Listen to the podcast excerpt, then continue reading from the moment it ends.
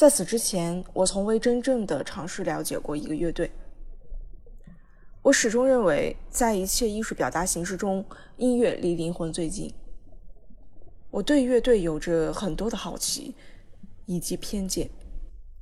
例如，乐队是如何从无到有创作出一首歌的呢？摇滚就是理想主义，为了音乐不顾一切吗？这个年头还能沉下心来做音乐的人背后的动力是什么？他们做出了怎样的妥协？曾经被朋友拉去看过一次乐队现场，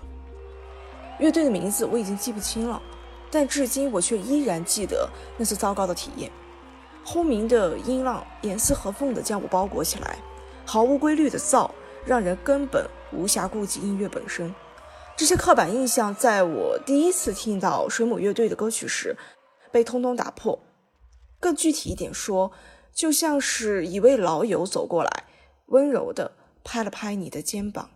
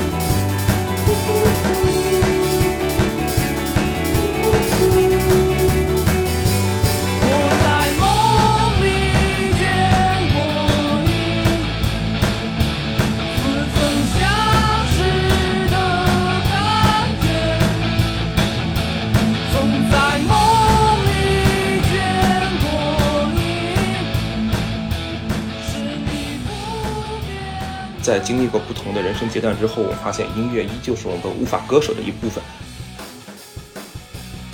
你每天都在想这个事情，每天都想。我经常在梦里写歌词，虽然一睁眼什么都忘了，但是就一直在想这个事情。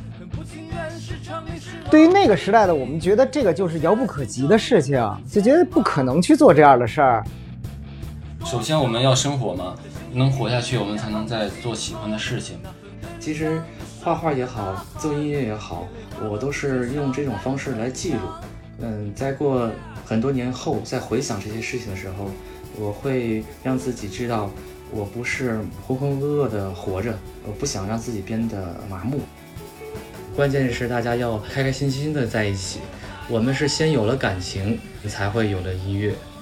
呃，你说你光靠作品去堆量，如果你的作品要是不是能够打动人心的话。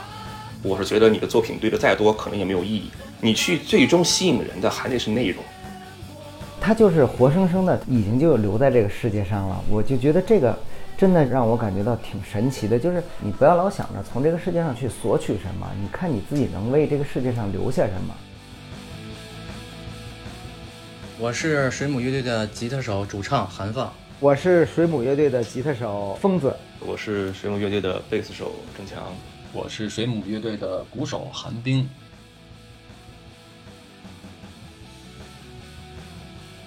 每个乐队在起名字之前都是一个很头疼的一个问题。然后关于名字的话，它更多是负有一些意义在。嗯，说一个好玩的吧。然后当年为了起名字，我们也想过把眼睛蒙上，然后转原地转三圈，看见什么就是是什么。结果转了两圈以后啊，然后发现也不是电线杆就是垃圾桶。要不然就是树、花花草草什么之类的。嗯，在这个乐队还没有起正式的名字之前呢，我们就开始接到演出，陆续演出了。后来我们用过一些名字，呃，比如说用过这个叫“地下之音”的名字，或者是随时起个名字就去演出去了。那时候觉得这个事情比较酷吧，比较有意思，让大家猜不到我们是什么风格，是什么乐队。但是后来有一天我在看《动物世界》吧，然后看电视，呃，关于介绍海洋生物的时候，发现水母是如此的漂亮和自由自在的感觉吧，漂浮的感觉。所以说那时候我就说，要不然我们叫水母吧，大家想不想用这个名字？命名，然后作为乐队的名字，然后大家觉得这个名字都特别好，也符合我们的音乐属性。起初我们的音乐风格哈偏这个朋克，速度节奏比较快一些。后来我们的音乐慢慢沉淀于我们自己内心表达，然后再回头想想这个水母的名字，包括这水母的这个形态吧，非常的柔软。呃，别人听到水母这个名字，都会更多想象成就是我们的音乐就是非常的温柔吧，比较催眠。很多人说我们的歌这个适合睡觉之前听，听着听着就睡着了，就进入梦里了。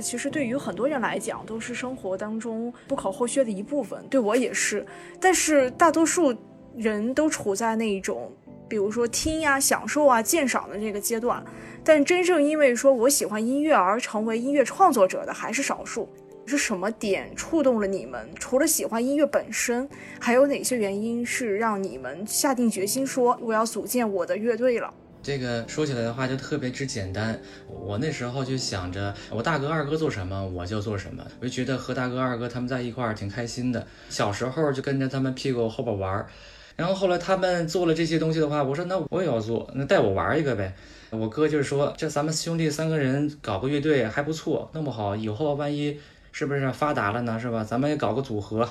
那有小虎队，咱们搞一个。搞个小狗队之类的是吧？以后不是更好吗？然后后边说行好，那咱就搞吧。我大哥说，哎，让我打鼓，开始让我打鼓，让二哥弹贝斯。然后我说行，打鼓，但是我小啊，没有力气。我哥我大哥就说，那你就你们俩换一下吧。我二哥有劲儿去打鼓，我去弹贝斯。我说行。然后我就说大哥问个问题，这贝斯长什么样啊？啊，不太懂，是吹的呀还是拉的呀？嗯，完全不懂。然后我大哥那时候就告诉我说：“ 这就是贝斯啊，低音吉他，然后负责低音的部分。你听，你听这首歌，它就有低音的贝斯。”那时候我就说：“嗯，好听，听出来了吗？”我那时候怕挨说，怕挨揍，我就说听出来了。其实我根本就没有听出来贝斯是什么东西，是什么声。然后在后来的日子里，就一天天的长大，就在这社会中接触的东西多了，然后很多事情慢慢的影响了我。然后发现，哎，我也要不要去搞个乐队呀？然后搞个自己喜欢的乐队呀？我应该是在二零零二年的时候就组建了这个水母的乐队，然后发现这个自己弹弹吉他、唱唱歌也挺开心的一件事情吧。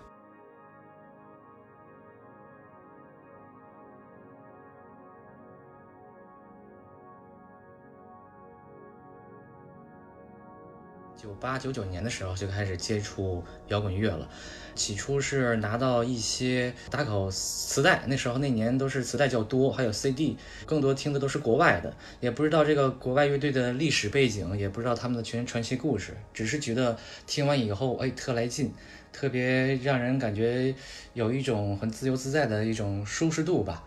然后后来再慢慢了解这些乐队的故事，他们的传奇，然后发现他们的生活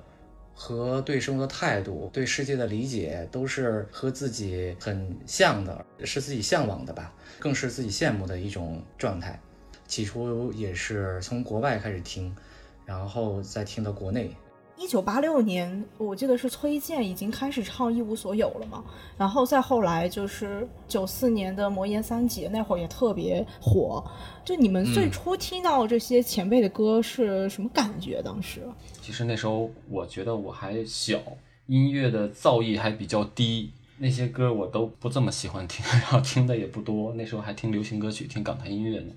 但是后来做了乐队之后呢，反过来再听的话，他们做的是经典呀、好音乐。我们现在后来能听出来，当时是听不出来的。你们当时接触摇滚乐的时候，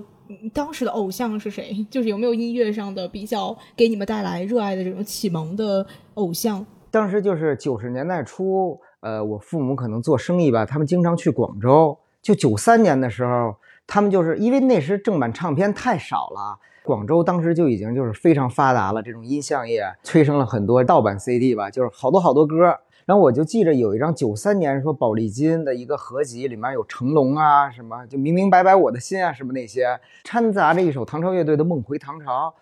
我当时一听我就觉得这个东西太棒了，我心想就把你给我点醒了。对，可是因为二哥九三年的时候，我可能还上小学。就是哎，我再我再打断一下，呃你你这么说，我突然想起来了，我当年没在北京的时候，可能是九四九五年在老家的时候，那时候就有流行歌曲打榜嘛，那个时候好像是许巍在用两天打榜，那个时候我就觉得他的歌就很特别，我其实很喜欢听。然后别人的我就觉得很很普通，虽然那时候我听的是流行歌曲，但是因为你很小，你也没有这种经济能力，你去购买、去找这些，因为它那里面就收录了一首歌，其实那时唐朝的那张专辑已经出来了。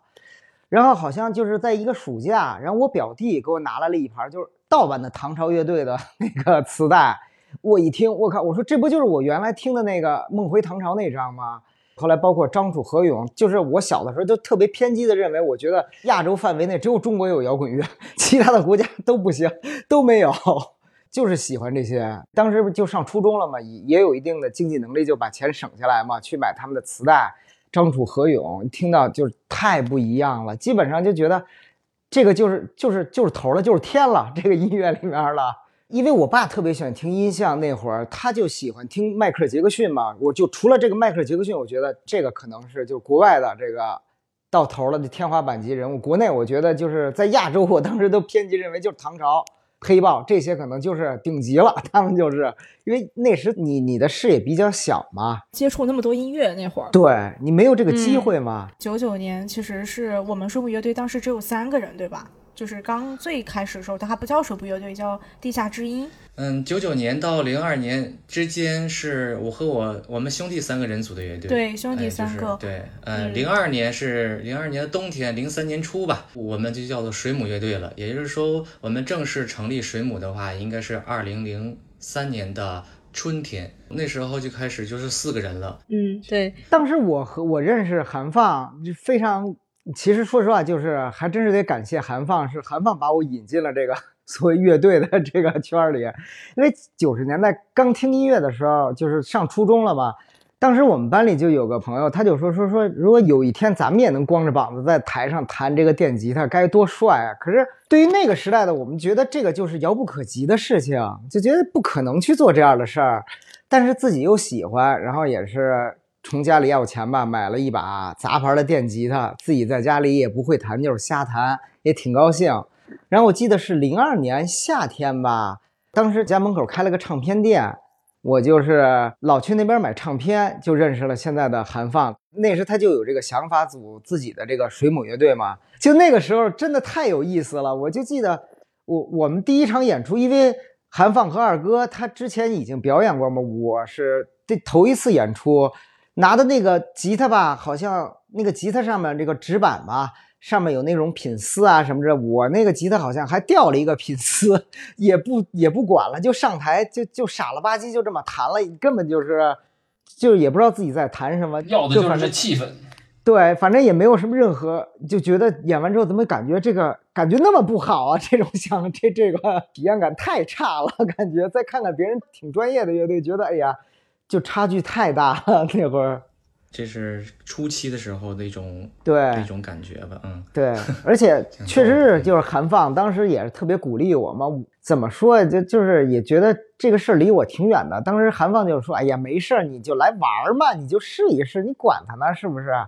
我我我，反正我我推辞了好几次，就在唱片店里，他让我来弹吉他，我心想我这个都是胡弹瞎弹，也也不会啊，也也不会怎么弄过乐队，也没组过。然后韩放就一直鼓励我，包括括我以后就是有的时候帮朋友什么弹琴啊，帮别的乐队啊，也是韩放有时也鼓励我说：“疯子，你去吧，就就你去玩玩，也也跟别的不同的乐队也也感受一下什么的。”还是挺感谢这个韩放老师的。嗯，哎呀，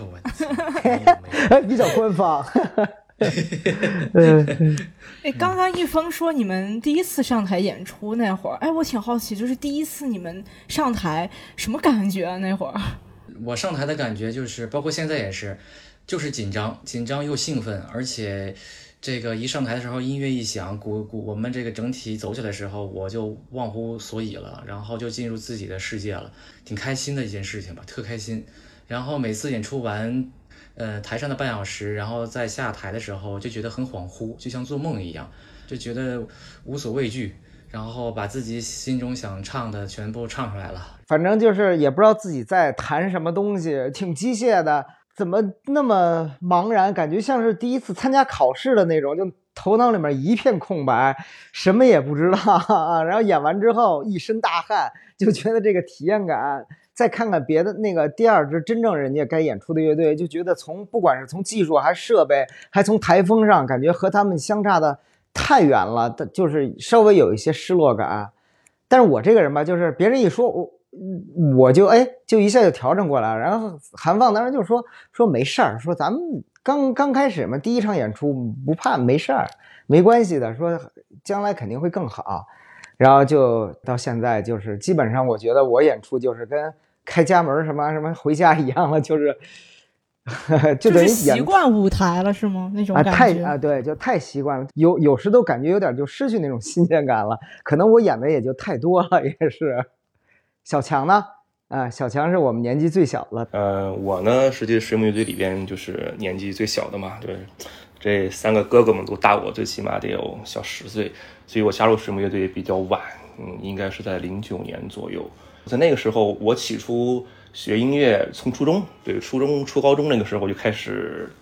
弹贝斯，然后呢，就专门也不能说专业学吧。那个时候就是我们呃家里边的家长就觉得啊，就是那个时候要培养一些孩子们的额外的兴趣爱好。然后就问到了我喜欢什么，就是我说那个时候实际也没有想好说自己究竟说我要学画画还是要学什么，是那个时候画画也学过一阵，甚至还学过一阵书法，嗯，然后后来呢，就是说我觉得这个东西都不喜欢，就天天的对，天天坐在那儿特别的墨守成规，就是要对着一些东西学素描，然后呢，啊，就拿拿毛笔写的东西，然后死死活就觉得这个东西不是自个儿特别喜欢的，然后应该也是初从初中开始吧，然后呢，听到了一些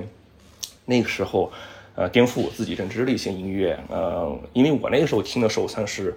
零三零四年，可能还得再往再靠后一些，所以不像二哥大哥他们那么早。对，所以的话接触的话呢，像刚刚提到的，像呃崔健呐、唐朝黑豹他们，是对于我来讲，用一些比较专业词儿，就是是一个上古时期的艺人，嗯，就是那个时候更多的就就是听了他们那个时候已经开始不是那么的。就是在大众视野里边频繁的出现了，所以我那个时候基本能听的就是国内的一些，在他们的之后第二梯队一些乐队，就比如说像新裤子，或者是说像什么什么扭曲机器啊，就像他们这一票的乐队，就属于是组队可能和比如说像地下之音是同期或者新天笑同一期这些乐队的一些一些作品，嗯，所以当时的话，那个他们的一些编曲啊、配器啊特别新颖。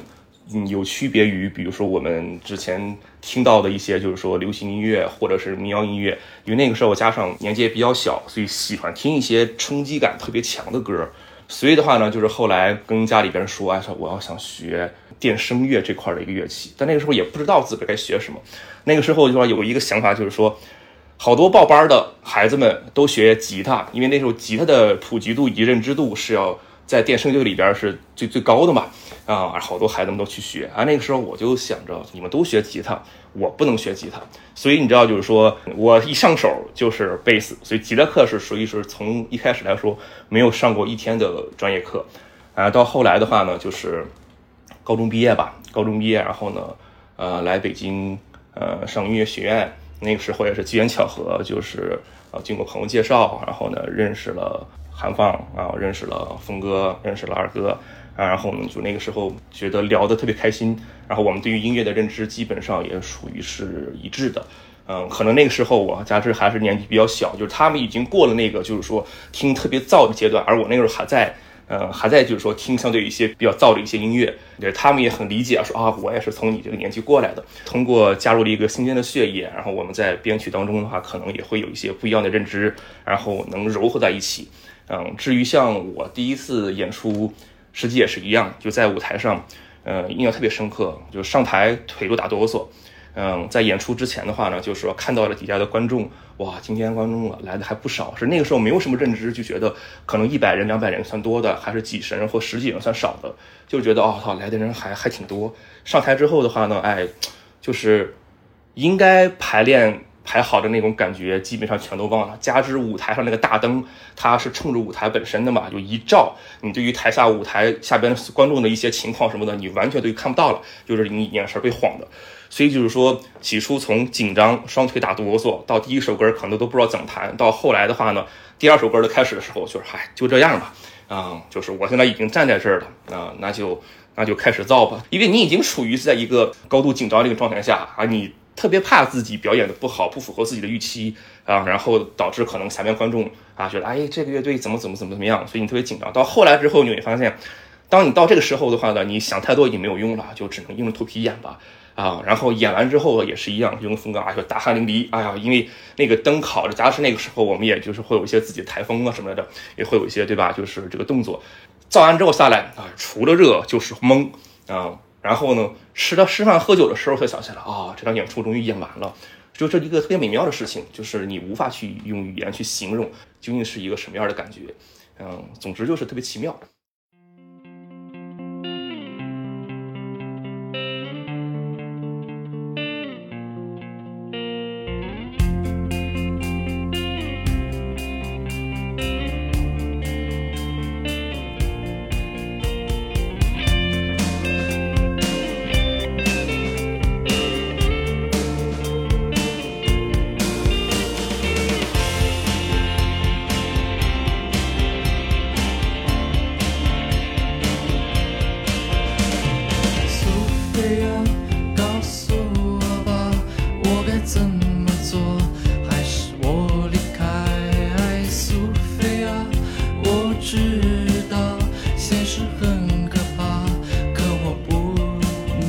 当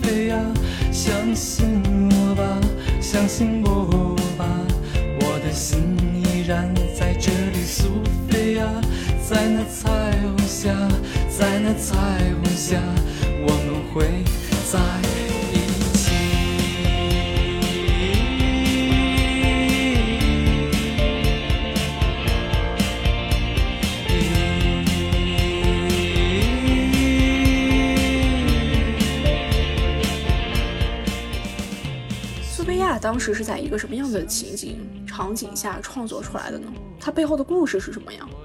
是和一个女生有关吗？嗯，苏菲亚其实很多人都觉得认为苏菲亚是写给一个女生的这么一首歌，其实并不是啊。其实苏菲亚我把它定义成是比较概念的一个名字，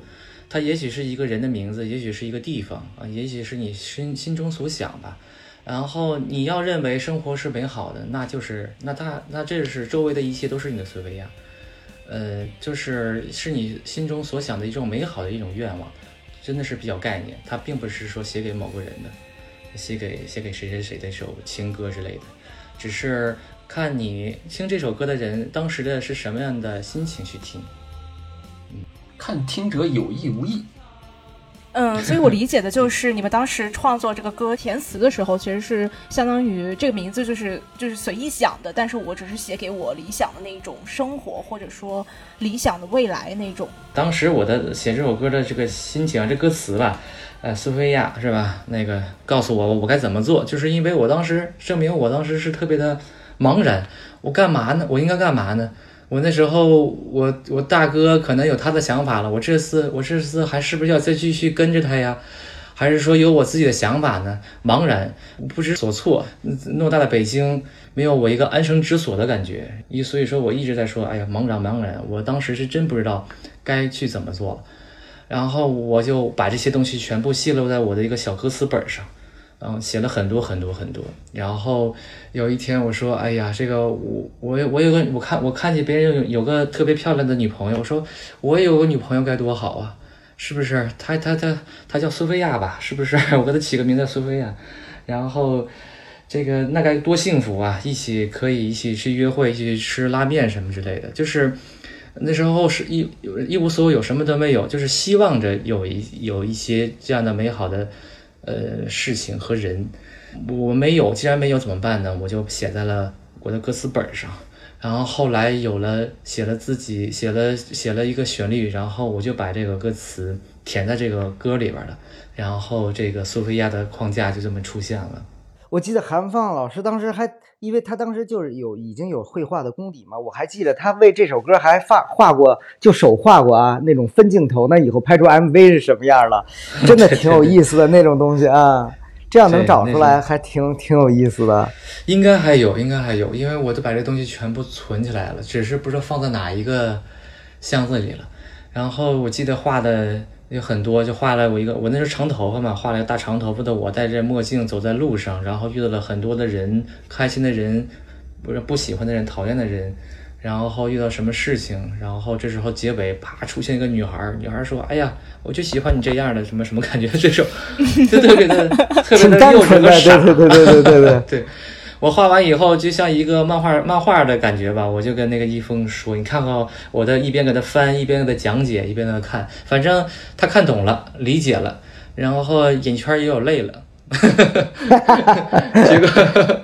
然后就觉得说：哎呀。”太好了，太好了！我就说，我说一定要好好保留、保存下来，我一定要把这东西实现出来。太好了，因为你每天都在想这个事情，每天都想，有时候他就在做梦里，梦里边都会想这件事情。我经常在梦里边写歌，然后写歌词，虽然一睁眼什么都忘了，但是就一直在想这件事情。你控制不住吧？这种想法，控制不住。嗯，对，就是年轻时候的那一种对未来的向往。我们那时候在家鼓捣买或者是借这个录音设备和教材，一边研究一边录，一边编曲。然后那段时间一些演出我们也不接了，就是闷在一个小房间里边就去录音，天天去研究这些东西怎么变得好听一些，把自己的想法一点点的把它给呃编出来并录出来。那时候我们也没想到，在很多年后，第一张专辑被大家认可，然后包括现在很多人一直在说第一张的，嗯，感觉非常非常好。我们的故事呢，就是想着把我们那几年接触到的所写的作品沉淀下来吧。嗯，歌也是一点点的去写，一点点去录，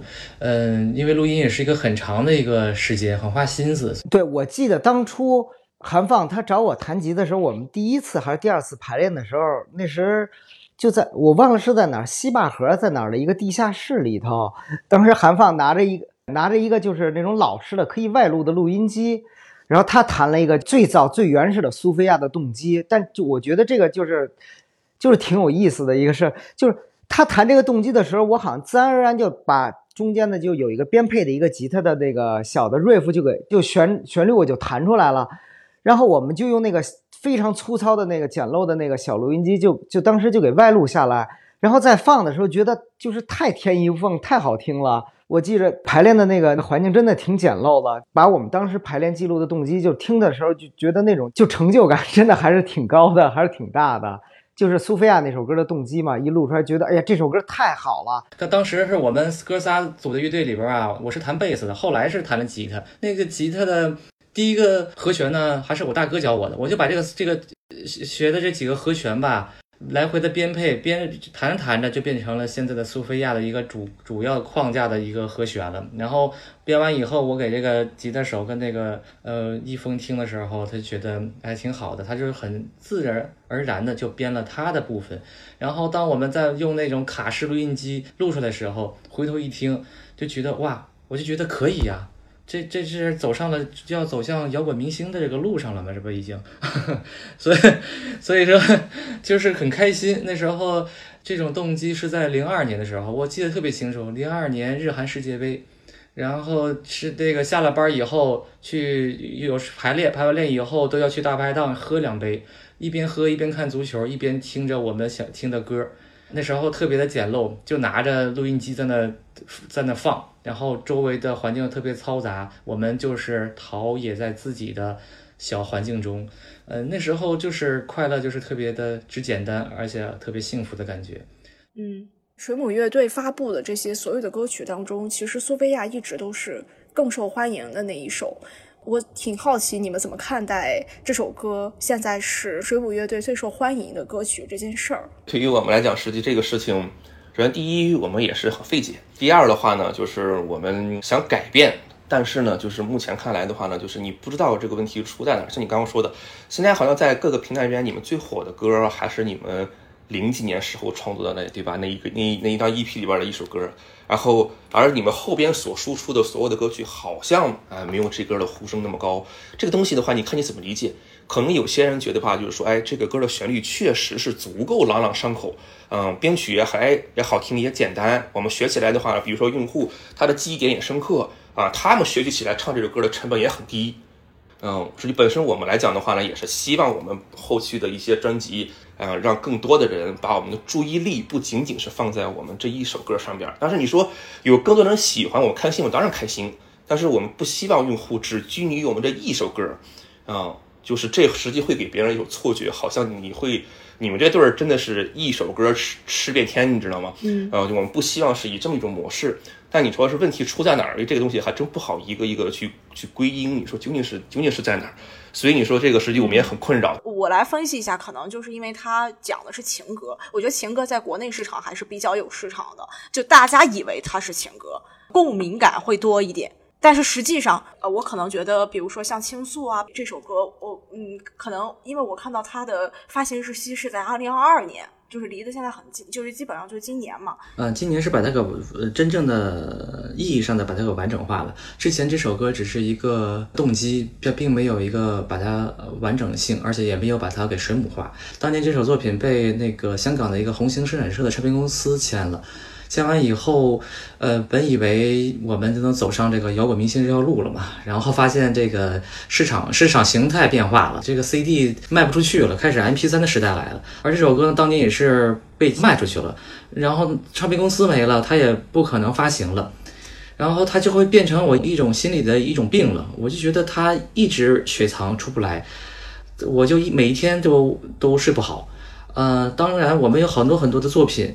在一一首一首在那儿排，在那录音，到了今年终于可以把它给完善出来了，同时也可以把歌词写出来了。因为之前的歌词不完整，再一个是我对它理解也不同，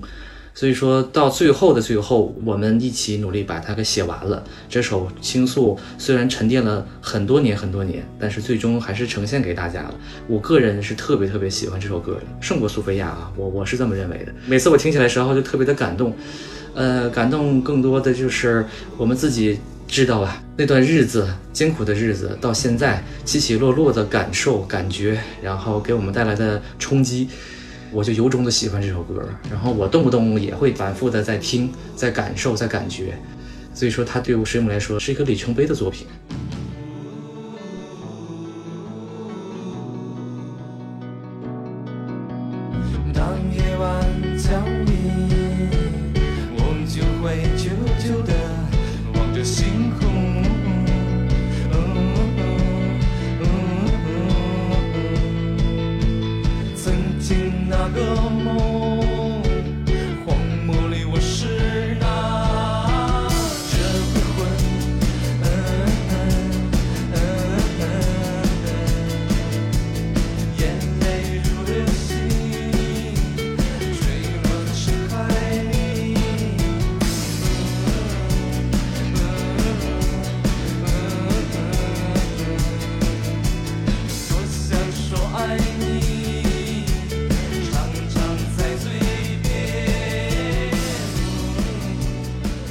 乐队组建于二零零三年，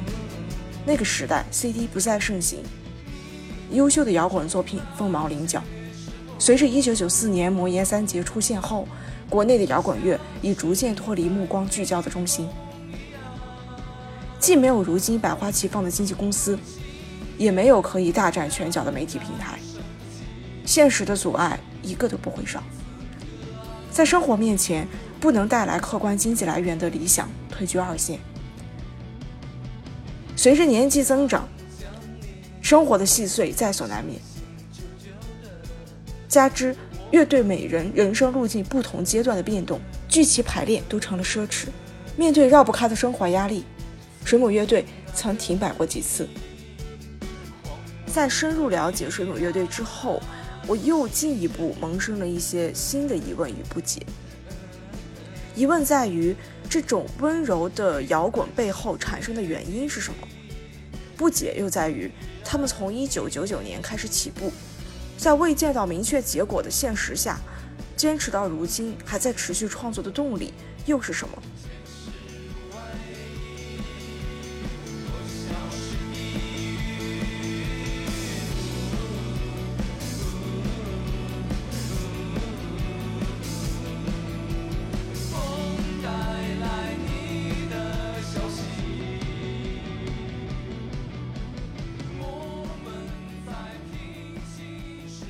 每个做音乐的人其实都是有一种呃想要更大的舞台，这个肯这个想法肯定都有过。但是就是说，在这个过程当中，因为音乐的确就是客观上来讲，呃，很难带来某种就是以它为生的一个职业。你顶多就是生活当中去调剂一下生活。但是如果你想有这个完成一个经济条件的维持，你可能还是要靠一些主业去做。我们队员其实呃很少有一个就是说我是全职做音乐的，可能还有一个比如说我的主业是做 CG 动画，或者说我的主业是做互联网。那就是我特别好奇，就比如说我们平时这种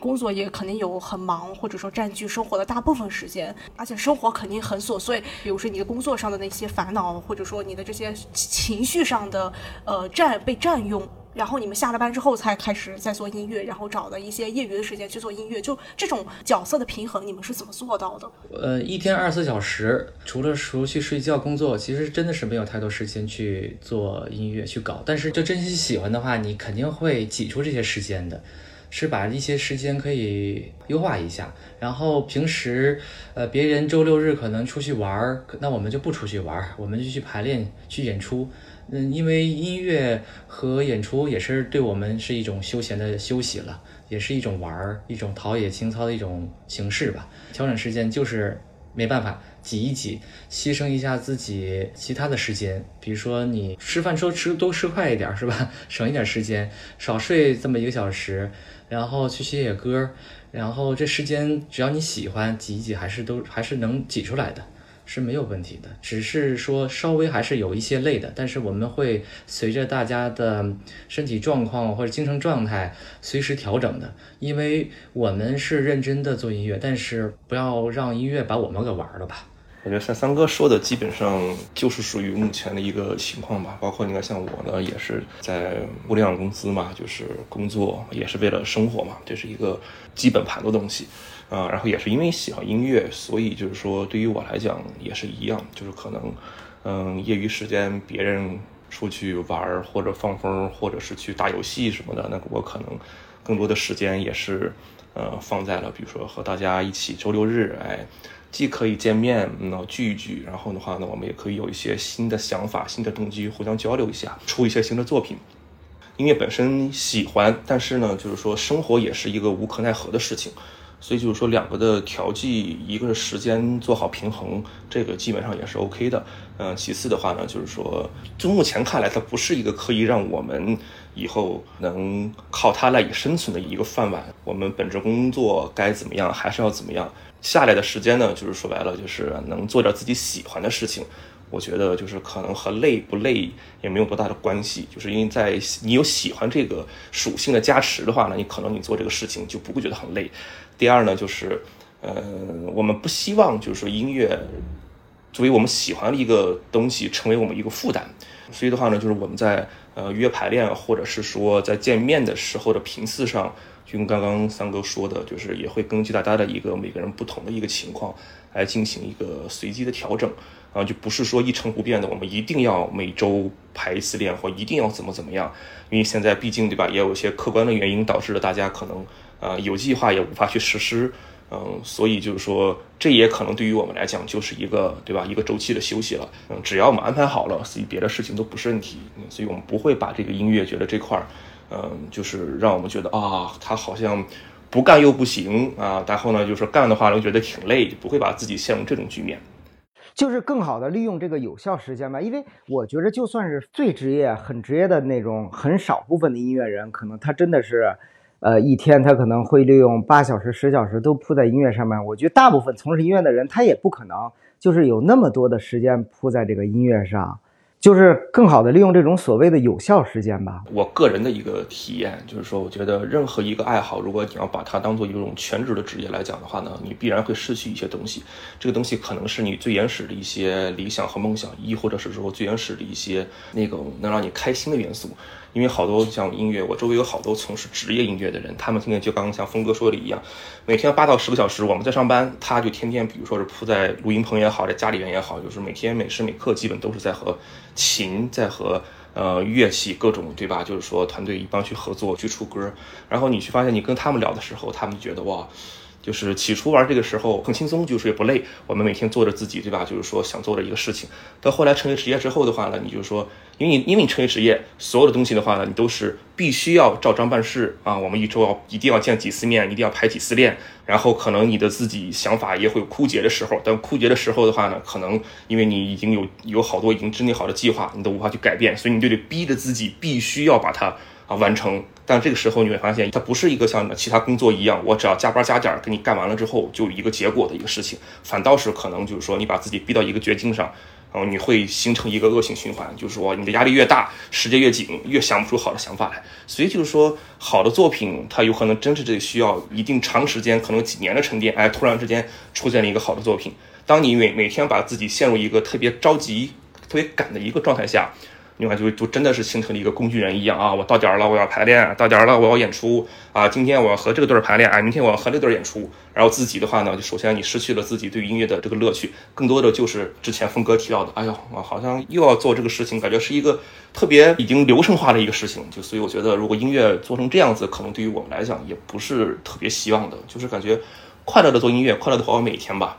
嗯，对，但是这其实就是有一个。悖论，我可以这么说，就是比如说你的爱好到底能不能成为工作，或者说，因为我我我这么讲，就是可能我们在做乐队的时候，就是有没有说前期，可能现在没有了，就是比如说我们前期会不会有那种，比如说我想让我靠我业余的时间让这个东西长成一个什么样子？比如说我举个例子，可能就是我有一个进度条，比如说我可能呃我因为本职工作，我的投入给音乐的时间是很少的，那我今天投入两个小时，我明天多挤一挤时间，我投入三小时，然后。达到一个什么样的进度？比如说我什么时候出专辑，然后得到一个什么样的呃影响力，这样子的一个一个进度，这是一种可能。但是呃，嗯，就会不会有在初期有这样的想法？就是我在业余时间，我想让我的业余的这个这个音乐的这个方面去开花结果，会有这样的一个进度条吗？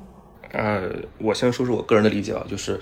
嗯，我认为我们初期的话呢，就是说肯定是会有的，就是因为你做任何事情，即便是说我们刚刚说快乐的音乐、快乐的生活，但是你做任何事情还是得有计划嘛。这个计划是为了让你保证你做这个事情的时候，你不会盲目的像无头苍蝇一样。啊，想到哪儿做到哪儿，就但是你会发现，就是说客观的条件好多时候都是不允许的。比如说像我们之前也是计划好了，哎，我们一定要，比如说一周排一次练。可能对于我们上班来讲的话呢，就是哎六日可能是我们呃对于这个呃安排时间最恰当的一个阶段。哎，六日大家伙可能都休息了，但是呢，你不会保证每个人的周六日在上班的同时都会有时间，可能会有加班呐，对吧？可能会有临时有别的什么事情。所以的话呢，就是你的计划，就刚刚说的计划实际是随着变化去调整的，但是我们的总进度。是不变的，就比如说呢，好，可能这两个月、三个月，大家都有自己各忙各的事情，然后也无法期间碰面去在音乐上有更多的交流。那好，那就在我们可能，因为你不可能一年都这么忙，如果都这么忙的话呢，就是那可能我们这个音乐就无法再继续进行下去了，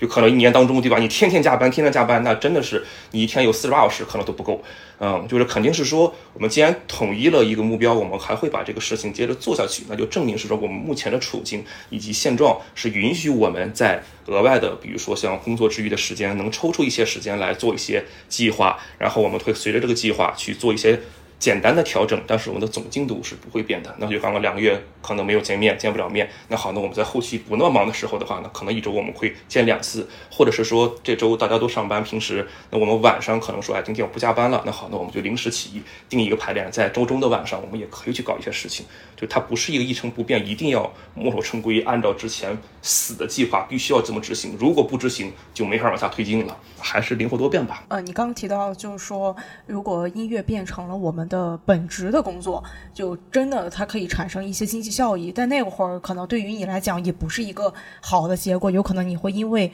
呃它变成一个全职的事情，会有一个人在后边推着你，让你让你有一个，比如说我要在什么样的阶段当中，我产出一个什么样的作品。我就有一个疑问，就是会不会有一个更好的方式呢？就是它可以不用这么的推动你，但是它也可能是完成了用音乐变成。你的全职工作，我们是不是真的希望这种，比如说我有一个主业，有一个副业的这种状态一直持续下去？其实这个呀，也是一一种嗯无奈之举吧。因为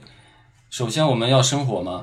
我们能活下去，我们才能在做喜欢的事情。但是呢，如果这不是非必要的选择，我们有现在的有条件，我们可以专职做我们喜欢的音乐，就做我们乐队自己的东西，当然是我们最乐意也最想理想得到的状态。我现在说的状态跟那个小强刚才说的还不一样，因为他说的那种职业乐手啊，是真正的职业乐手，是他不光演自己的东西，做自己的喜欢的，他要做别人的东西，做别人的音乐，或者做他不喜欢的音乐。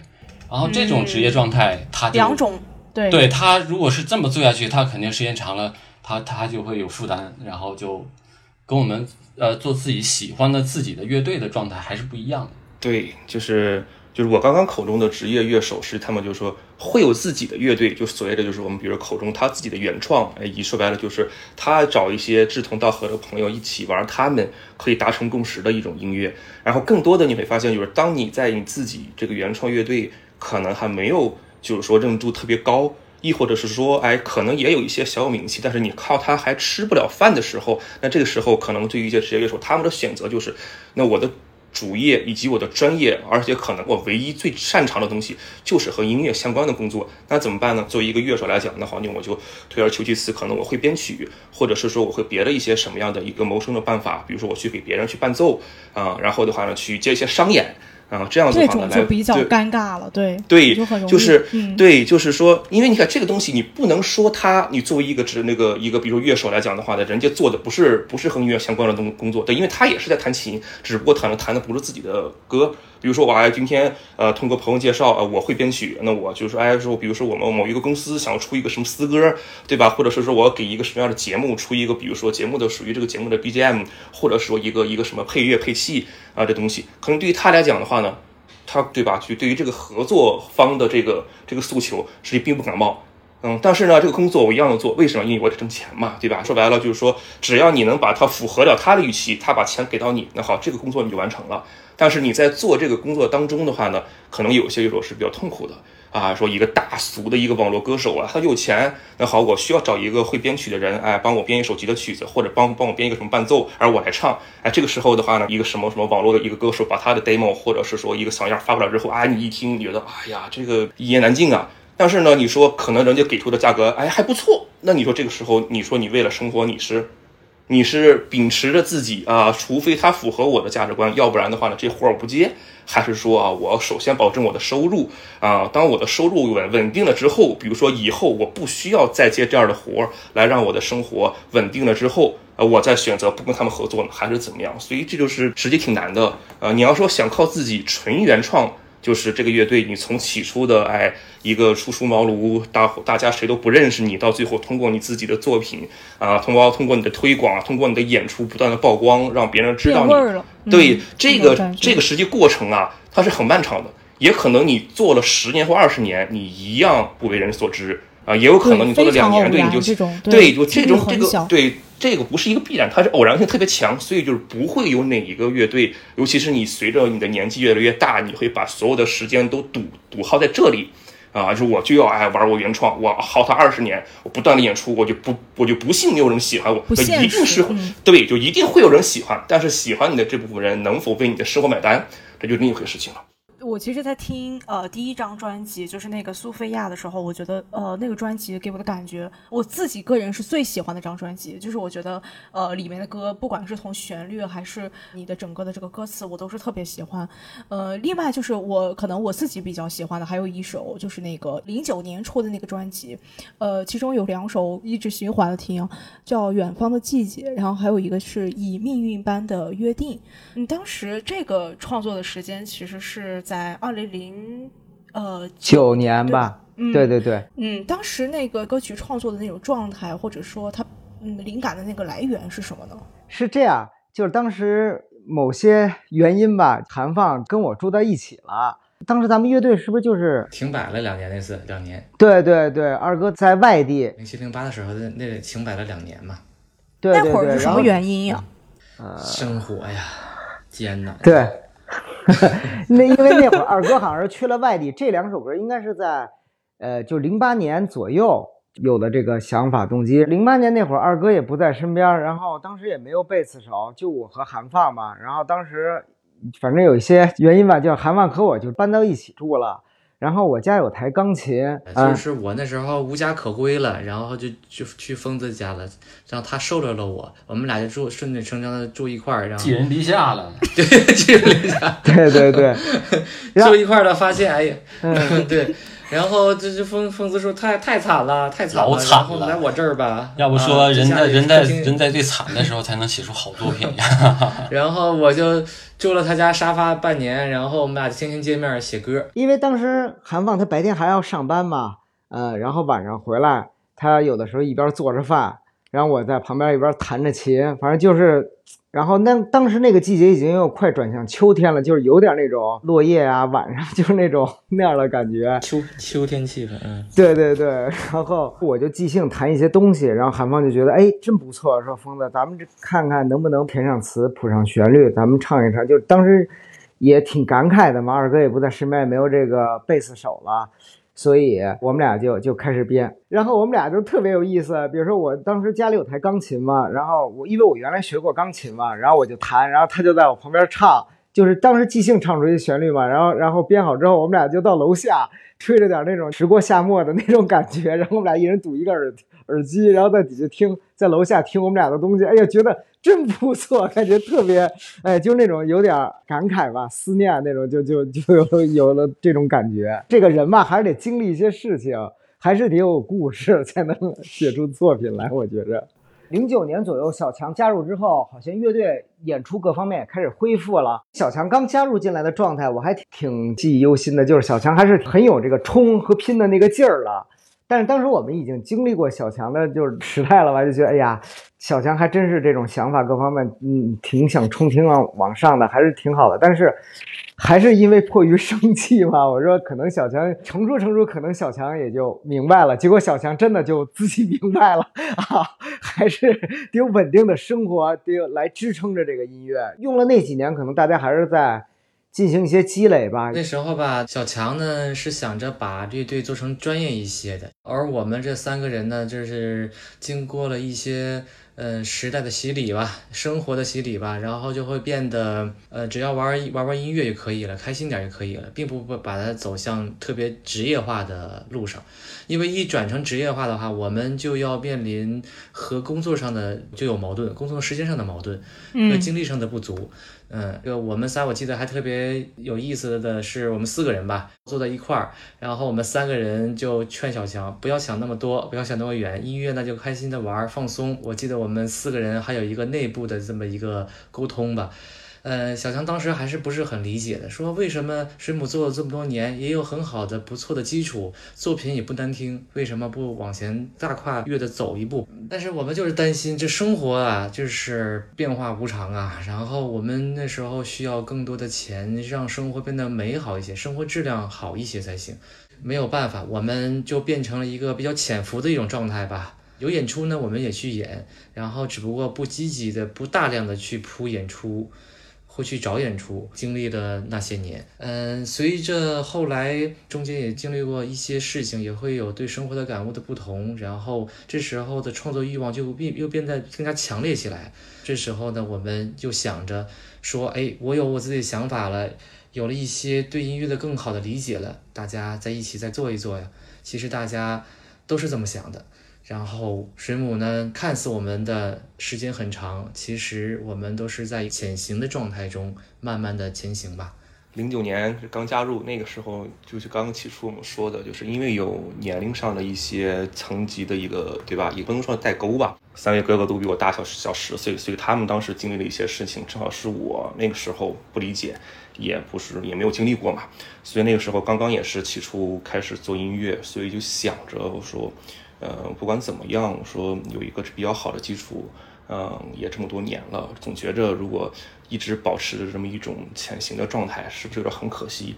因为那个时候也年轻，所以可能那个时候反倒没有更多的一些经济上的压力，就想着心想着，就是说怎么样可以把音乐这块儿，啊，按照。嗯，当时是我也好，还是说就是说一些既定的目标，说怎么样可以让它更上一层楼。然后慢慢的，你想我一三年开始工作嘛，呃，一三年工作之前，那水母就是我们就像刚刚呃三哥说的那样子，是一个潜行的状态，就是我们没有固定的演出，一定要是在比如说一个月之内要达成一个什么样的目标，就是哎有机会呢有演出我们就演，没机会了那好，那我们就潜心在家搞创作吧。所以在那个时候的话呢，就是中途也参加了一些别的乐队。啊，然后就是说，基本上就是我们的联系没有那么的密切，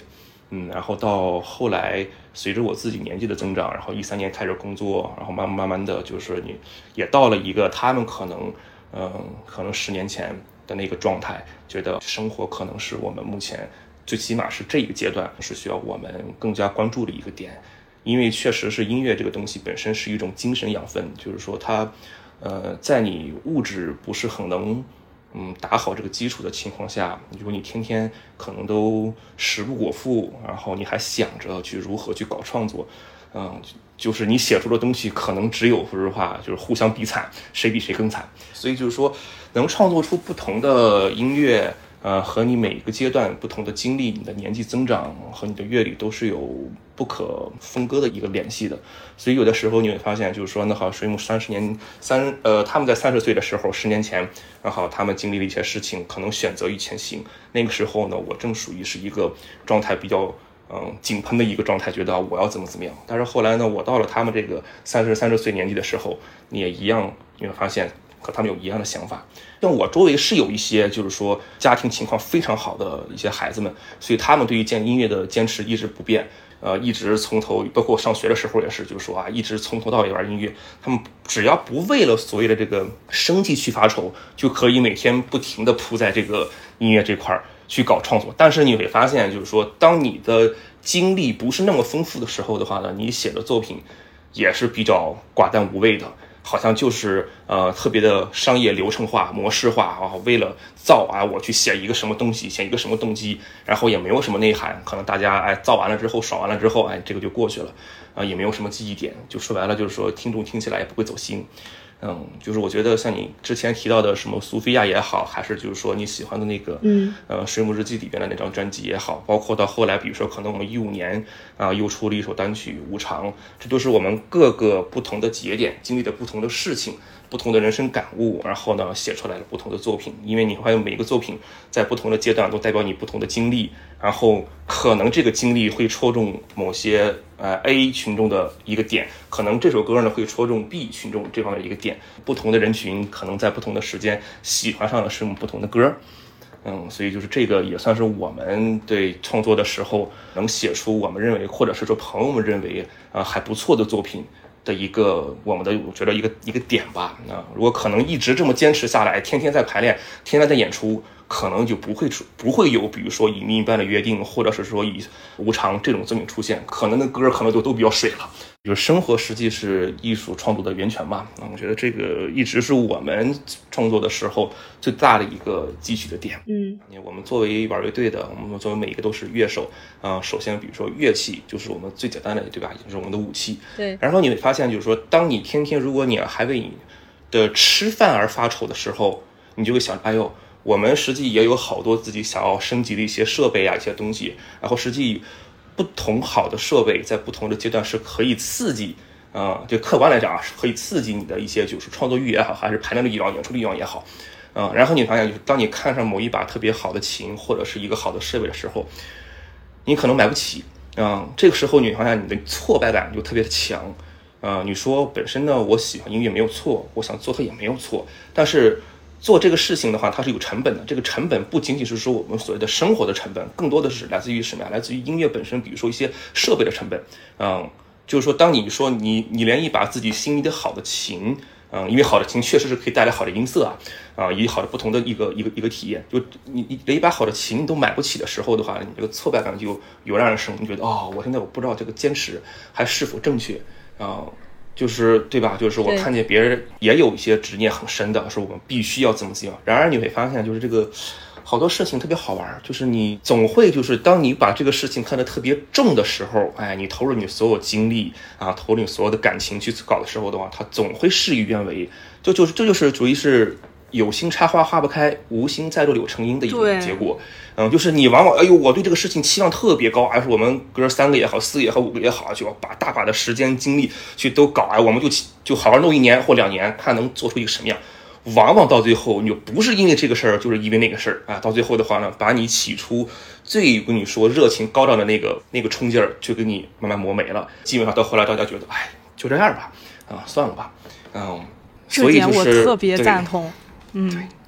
就是怎么说呢吧，也是经历过一些事情之后，你发现，嗯，包括我身边好多乐队，就是现在，当然也不能说他们有多么的大红大紫，就是他们虽然说也有一些名气。然后就是你在跟他们，比如说在闲来无事瞎聊的时候，你就问起他们，他们我发现有一个惊人的回答，相似的就就一个就是说，我们也没有想到，我们乐队突然之间就这样子了，就是这个他们我跟你说百分之可能六七十、八十回答，对，就是哎，突然之间一下子，可能我们有上了某一个音乐节或者上了某个演出，可能我们的预期都没那么高的时候，突然之间就超出了你的很大的一个预期啊，然后可能你的你的观众缘突然的就好起来了，然后可能你的粉丝量突然就涨起来了。然后慢慢的话呢，就形成了非常正向的良性循环。哎，他们因为有了一个这样的正回馈，所以的话呢，他们也更调动起了自己的积极性。哎，我要更要怎么怎么样，然后可能就真的这样，哎，就利滚利滚起来了啊。然后有些乐队就属于是更多的乐队都属于是那种啊，前边自己的执念特别深，特别深，到最后都是一个无言的结局，过去过去了啊。然后再和再过几年和其他的别的朋友、新的朋友在聊起自己的往事的时候，觉得。哎，那个时候也冲过啊，也奋斗过，但是失败了。为什么呢？你说不清楚失败的原因。你可能是因为乐队每个人的喜好不一样，导致的无法大家在一起达成共识去往下搞创作。也有可能是随着年纪的增长，啊，你乐队里边三四个人或四五个人，那不是不是 A 要结婚，就是 B 要工作，啊，或者 C 要回家生孩子，就这种你不可能推卸，而且他给出你的理由，你也不能不能说拒绝的理由，到最后你就啊，也就释然了。也许到时候有人问我们的时候，我们也，哎，当初我们上了一个不知道怎么就上了一个姑姑的访谈，怎么就火了呢？哎，这还得，你知道当时就是这一点，我真的特别感触深，因为就是像比如说年轻的时候可能会想说，我热爱一件事情，我应该奋不顾身，我应该抛开所有去投入进去，但是实际上这不是热爱，或者说适当的时候要放手。对，就是我觉得所有的执念其实都是。应该放下的，就是因为执念这件东西会让这个事情变形，就是你的动作变形。确实，经过这么多年的一个算成长吧，你会发现，就是所有的执念到最后给你的反馈都不是正向的。对，而且往往我听水母乐队的音乐，我个人的感受是没有那种就是哎呀我要怎么样，或者说我要。啊，多么的奋不顾身那种感觉！我往往听水母的乐乐队，我感觉就是，比如说刚刚韩放刚一开始提到的，就是大家有就晚上睡觉的时候听的那种感觉是。嗯，怎么讲？就是很治愈。我不知道这个词用的是什么感觉，就是让我感觉到我很放松，或者说我真的感觉到这个呃音乐很纯粹、很纯净的感觉，让我很安心，并不是说我要哎我要打鼓，我要怎么样，就是那种很重金属的感觉，我是没有那种的。对，所以其实这是我的自己听下来的感受。嗯，我所以我觉得我呃水母乐队这种风格，我个人是我觉得很小众吧，我没有这。基本上我平时听的其他乐队可能跟我们的风格还不太一样。到底是什么东西造成的这种不同？可能就是我们水母乐队除了音乐本身，呃，创作本身之外，其实我们还有一种耐心，就是你愿意等到你所有的经验感悟沉淀下来，然后经历了一段时间，或者说潜伏了一段时间，它变成了某种东西，它长出来了某种东西，然后这种东西投射到我们的创作当中，它就变成了一种安稳，一种呃安定、安定感。所以你就没有感觉到你的歌很急功近利，或者说我要怎么样，呃，落入一种很俗的那种音调里面。所以给我的感觉就是这种。对，我觉得和人的性格，虽然在舞台上咱们还是就是表演各方面，我觉得私下咱们还是属于就是那个挺安静的那种人。虽然二哥和你爱踢球啊，小强也也喜欢足球或什么的，但我觉得总体咱们。四个人几个人，就是那种性格上还是就是就是挺温和的，我觉得，然后也比较随性吧，啊，就是这种所谓的整体的集体的这种对这个价值的这种审美，可能也也比较统一，所以做出的东西 就是几个人糅合在一起。我有时候会为写不出歌词而而而苦恼，我不想把自己变得那种不病呻吟的那种状态，呃，明明是。没什么事儿，啊，对，非得是必须是去整整出些什么事儿，这是不真实的。嗯，我也不想着为了完成自己这个写歌写歌词的任务，去盲目的去写没有用的、没有营养的东西。所以说，有那段时间停摆吧，也是因为一是生活，二呢是因为，嗯，有些东西是比较生活是比较平淡的时候，你没有很好的一个创作的契机点，你就写不出来。你写不出来的话，你不能硬憋呀，硬憋的话，你对谁都不负责，呃，更不能欺骗自己。写无常这种作品的时候，那段时间，呃，也是面面临着生活的更多选择性吧。我我现在的手机里和电脑里边都有存有存着我们十年前的排列的动机，很多很多，我们也一首一首的去。排列着去把它们给完成，就想到还有那么多很好的东西，就感觉就精神上特别富足那种感觉，就是哎呀，嗯，太开心了啊！关键那么多东西，对，我不知道你们不喜欢不喜欢，反正我挺喜欢的，就是然后 其他三位都也是很喜欢的，那就那就继续呗，那挺好的呀。就是这种东西，就是我们不去讨好别人吧，我很少讨好别人，嗯，也不别人说，哎呀，你是不是应该你看看别的乐队，就是这个这个。最近流行这样风格，别的乐队都在去模仿呀，去 copy，你们是不是也来首这样的？我说来不了，来不了，我这不喜欢，因为我还达我我可能达不到，是吧？我我就喜欢我们这种东西，嗯，我们创作的方式也不是围着某个人，不会也不会围着我来，是大家一起，每个人都会作为他的乐乐队的一个核心，作为乐队的呃主创的感觉，以乐队的形式吧，嗯，对，这样的话我觉得很有意思，嗯，很开心。嗯嗯，这个曾经有很多人还说，你干脆转风格吧，乐队形式不好操作，人又人员又多，不好调配，你要不要也是自己拿把吉他去这个去做发行一下自己的作品？我说我不喜欢这种感觉，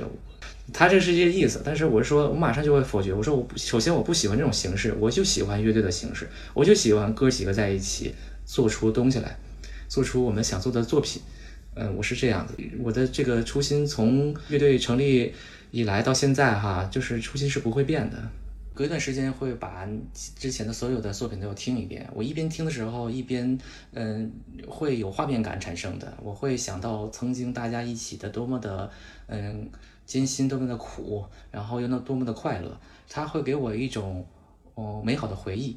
嗯，所以说我听着听着也是特别的感动。我们过去的作品不是简简单单的一首作品。嗯，它真正的是给我带来的是，真是生存和生命的意义吧，是我的精神力量。嗯，其实之前有提到过，说呃，你们在做乐队、在做音乐的过程当中，其实相当于充当了一种记录自己生活的作用，它更像一种记事本。这点特别戳我，因为我们做这个播客也是这种感觉，就是呃，我们想说，等我八十岁了，哦，我再回听一下我现在。嗯，二十多岁时候的声音，这种感觉是不一样的。就而且你还记录了嘉宾本身他的这个成长，我觉得这个意义可能超超出了一开始你对他的这种设想。我我的个人感受是这样，对，一是的，一样的呀，一样的。我们都是，这样的感受，就是，哎呀，我们就像翻开那个那个相册一样，我们会看到我们的小时候，会看到我们的那个初中、高中，我们上学的日子。那音乐上其实也是一样的的，一听这歌，嚯，这这家伙这种这种情绪化的东西全出来了啊，就觉得当时当当年他做了什么，然后自己为什么是这样子的。然后说了哪些不该说的话呀，做了哪些做的事情啊，或者是帮助了什么人呢？或者哪些人帮助了自己呢？就我觉得这特别特别的感动吧。嗯，他真的是他他做着做着，他并不是只是为了做乐队去做乐队了，他他真是我们生命中活着的意义。嗯，其实我在听音乐的时候，我真的感觉音乐是离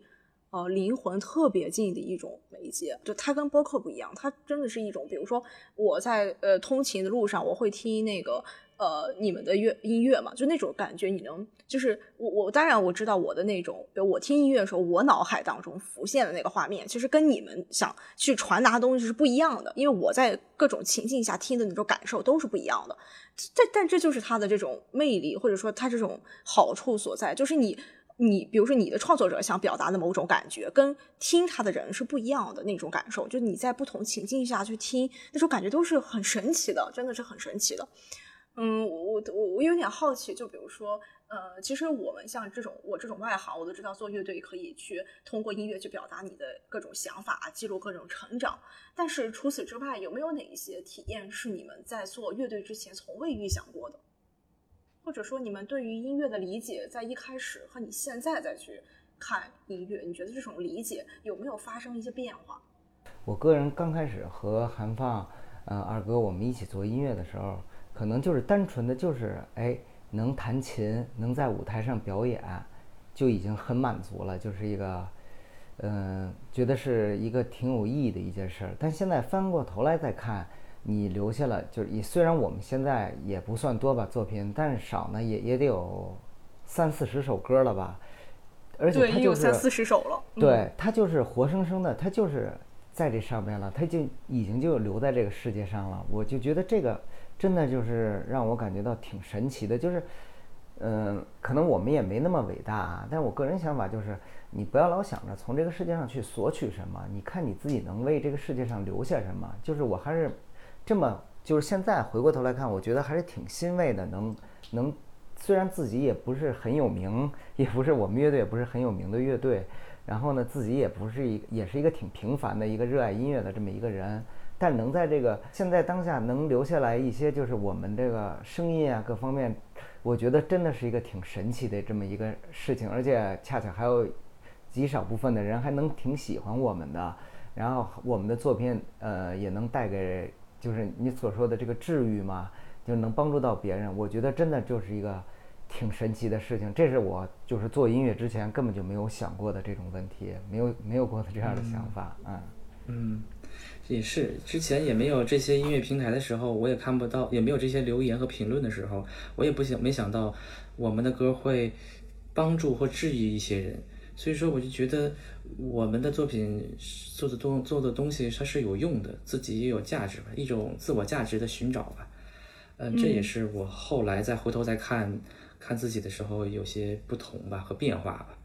然后这个每次他们看到他们的留言，我也是很欣慰。比如说帮他们走过度过一些难过的日子，嗯，上学的日子什么之类的，我我也看的时候都是真是热泪盈眶的，真的是我没有想到的吧，嗯。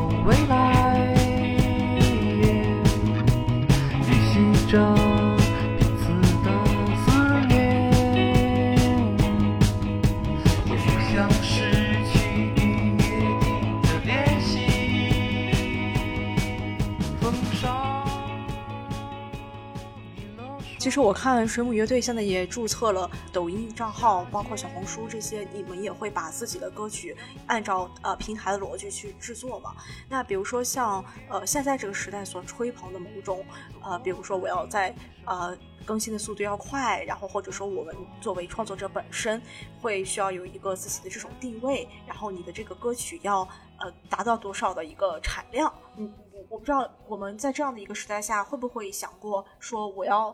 比如说改变我的某种呃生产方式，我们不会因为某一个什么样的产品意识形态去改变我们的创作的一个规则，因为这个东西，你说你要是迎合大众，然后像你刚刚提到了，就是说像小红书也好，或者是对吧？一个我们不重要不说啊，不说什么平台，就是在你要符合这个平台的价值观啊，然后呢，想让更多的人在短时间之内啊把你了解一个很透彻，或者是涨粉多少多少，你可能就得在短期之内得出大量的作品。但这个东西在我看来啊，就是说，你除了运用可能这个平台的一些推荐机制之外，更多的你说你光靠作品去堆量，这个东西，如果你的作品要是不不是能够打动人心的话，我是觉得你的作品堆的再多也没有意义。就像就好多，比如说我们都在刷短视频平台，有一些作品，它的账号下边有几千甚至上万个内容，然后你会发现它每一个内容的点击量都不过百。啊，你也可以说它没有运用到，比如说什么这个平台的推荐机制啊，你没有和平台合作导致的，这是一方面。另一方面，实际在我看来，我觉得每一个用户都在刷短视频，然后你们我觉得都会有一些自己的一个一个感悟，就是说，你去最终吸引人的还得是内容。啊，你的内容足够优质的话呢，对你的内容，你作为一个内容输出者，不管你是 KOL 也好，还是 KOC 也好，还是说你作为一个对吧头部的一个什么什么流量的一个一个艺人，你最终能够打动人心的，还是说你在这个内容下边可能是你的一个观点，可能的是你的一句话，亦或者是对吧你的一个意识形态，你能让更多的人产生共鸣，要不然的话呢，对吧？你就说你天天发，天天发，天天发，最后导致的无外乎就是什么呀？别人看起来。千篇一律，反正来回来去就是换汤不换药，就这点玩意儿啊！你说你天天拿量来堆的话呢，你没有质量这个东西，跟你说，时间长了之后，无外乎就两种结果，就是别人一看，哎呦，这个账号下边内容那么多，刷的时候都不用一个一个内容去看，一看那点赞量都不多，那好，我也就没有兴趣再往下看了，因为这个数据的引导还是很重要的，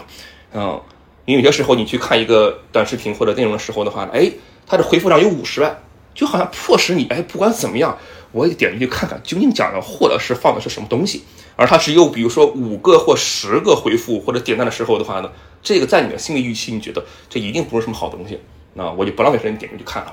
所以的话呢，你说会不会呃迎合平台的一些机制啊？然后打乱我们的一个创作节奏，反正我认为我们是不会。至于像外人对我们的定义是怎么样的，实际这个对于我们来讲不是那么的重要。你觉得水母是一个流行乐队，那那那好，那我们就是流行乐队。因为对于我们本身来讲的话呢，就是我们创作的风格也没有那么的拘泥于某一种。嗯，我们也会有一些相对比较燥的歌，我们也会有一些嗯可能旋律感更强的歌，嗯，也会有一些特别安静走心的歌。就是我们不同的阶段、不同的感悟，我们会在音乐上有不同。的展现形态，就是这个不同的展现形态也会吸引一些不同的听众，所以的话呢，你说你给水母如何定义？你觉得水母是一个什么样的，对吧？一个乐队，这个我觉得不重要啊，不像比如说一提起可能某些乐队啊，他们是一个金属队儿，呃，我去看他们的现场啊，就就是特别的燥，我不需要听懂他们唱的什么，我也不需要走心，我只需要比如说，哎，周五了，下班了，今儿正好他们演出，我去 live house 去看他们演出，然后我去挥洒一下我的汗水，去抛够，去冒水。然后去撞一下，那好，回家了。可能这也是一种对于别的乐队的一种感悟和理解。对于我们来讲的话呢，可能我们的歌你来我们这儿不可能让你有多燥，不可能让你有抛骨的这种这种情况。但是我们会可能会让大家一起开个小火车，对吧？一起围个圈，拉个手转一转。那好，是一种特别惬意的一个一个事情。想抛也能抛起来。啊，对，任何风格只要你想抛 也可以抛。就是民谣，你想跑也可以跑的。就水母作为乐队来讲，我们的音乐作品实际本身来讲的话呢，没有说是要输出一个什么样的价值观来去让别人觉得我们是对的或者不对的。对于我们来讲，实际很简单，解释一下的话，我觉得就是，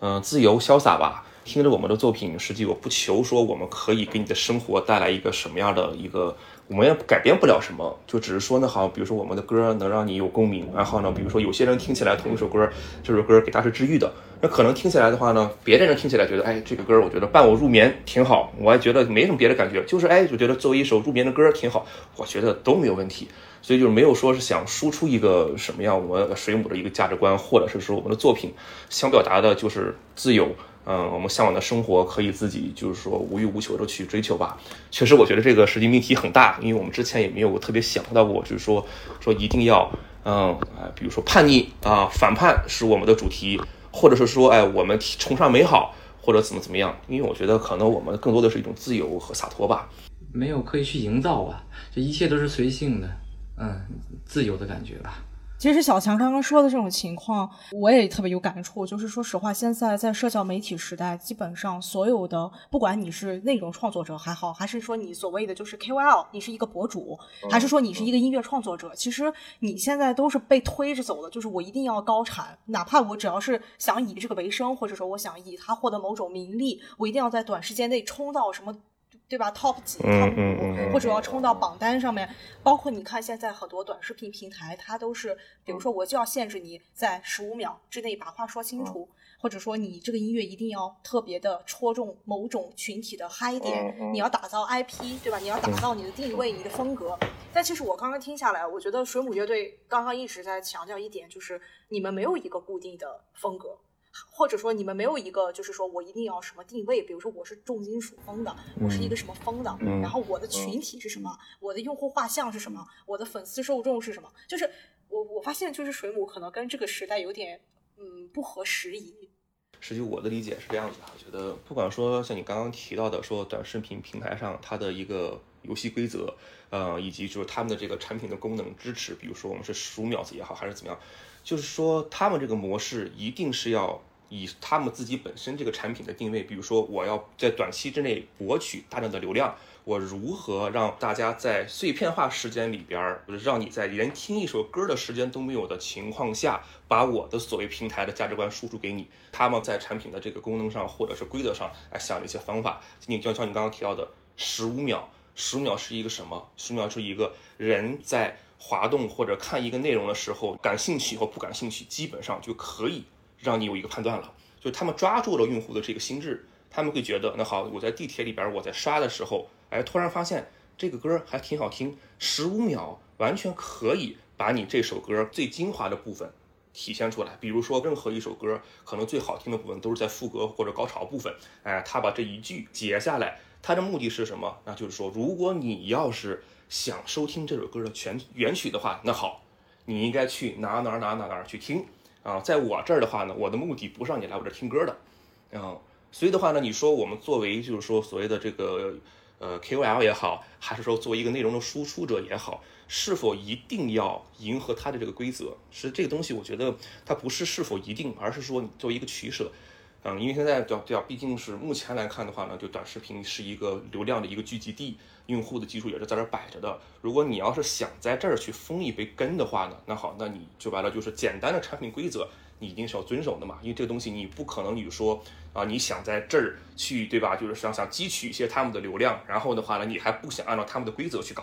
啊？这个东西不是说我们一个人或两个人就可以让他们把这规则改掉的。嗯，所以对于我们来讲的话呢，就是无所谓迎不迎合，只是呢好就在这块儿，我觉得我们不会，嗯，我们能做的就是不会迎合这个平台。比如说啊哈，什么样风格的 BGM 它是最火的啊？比如说像 Top Ten 的歌曲，他们的风格是什么？是否是口水，或者是否是网络，或者是否是什么？然后我们就会照着这个创作模式去搞。我们依旧是会把我们自己的歌曲，我们该怎么创作怎么创作，我们的本心是什么，我们还会是什么。但至于如何去分享这个模式是什么，那好的，既然我们选择了在这儿去做，那我们就就说白就按它的规则走就可以了。呃，在这个碎片化的这个时间情况下，大家确实是因为很浮躁嘛，啊，每天都忙东忙西的，你需要去沉下心来去好好的去看一部电影或听一首歌的时间确实是没有，所以他们需要。有一个，比如说什么样的一个入口，让我知道，哎，你这个东西是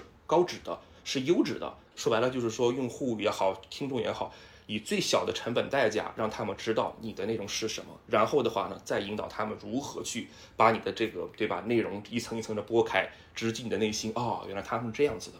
因为现在你知道好多无营养的东西特别的多，所以你会发现，就是说每一个创作者都把自己的一首歌往上一堆，我要想听的话呢，得从头听到尾。这个时候一首歌短了短了也得三分钟两分钟吧，对吧？我觉得好浪费时间呀。嗯，所以我觉得这个东西它产产品形态是这样子，你无外乎无所谓它好与不好，十五分十五秒它有十秒的好处。嗯，有什么好？我直击我这首歌，比如说苏菲亚副歌，哎，那好两句好不好听？哎，觉得好听，那好。那你就可以去溯源头，你去比如说，那我这歌他那他们在哪一个平台发行的，你去听就好了。嗯，对，我们在创作一首歌的过程是怎么样的？是怎么从一个呃灵感，比如说我今天突然间有一个灵感，或者说我生活当中有一个遇到了一件事情，然后最后落地成一个完整的作品的？就是这个创作过程当中，我想可能是不是有一些工业化，比如说你是有一个流程化的东西，但是也有一部分是你需要有一些创意的部分。就大概这个流程是怎么样的？然后我们乐队在这个过程当中，大家分别扮演了一个什么样的角色？假如说我有一个很好的动机，比如说在路上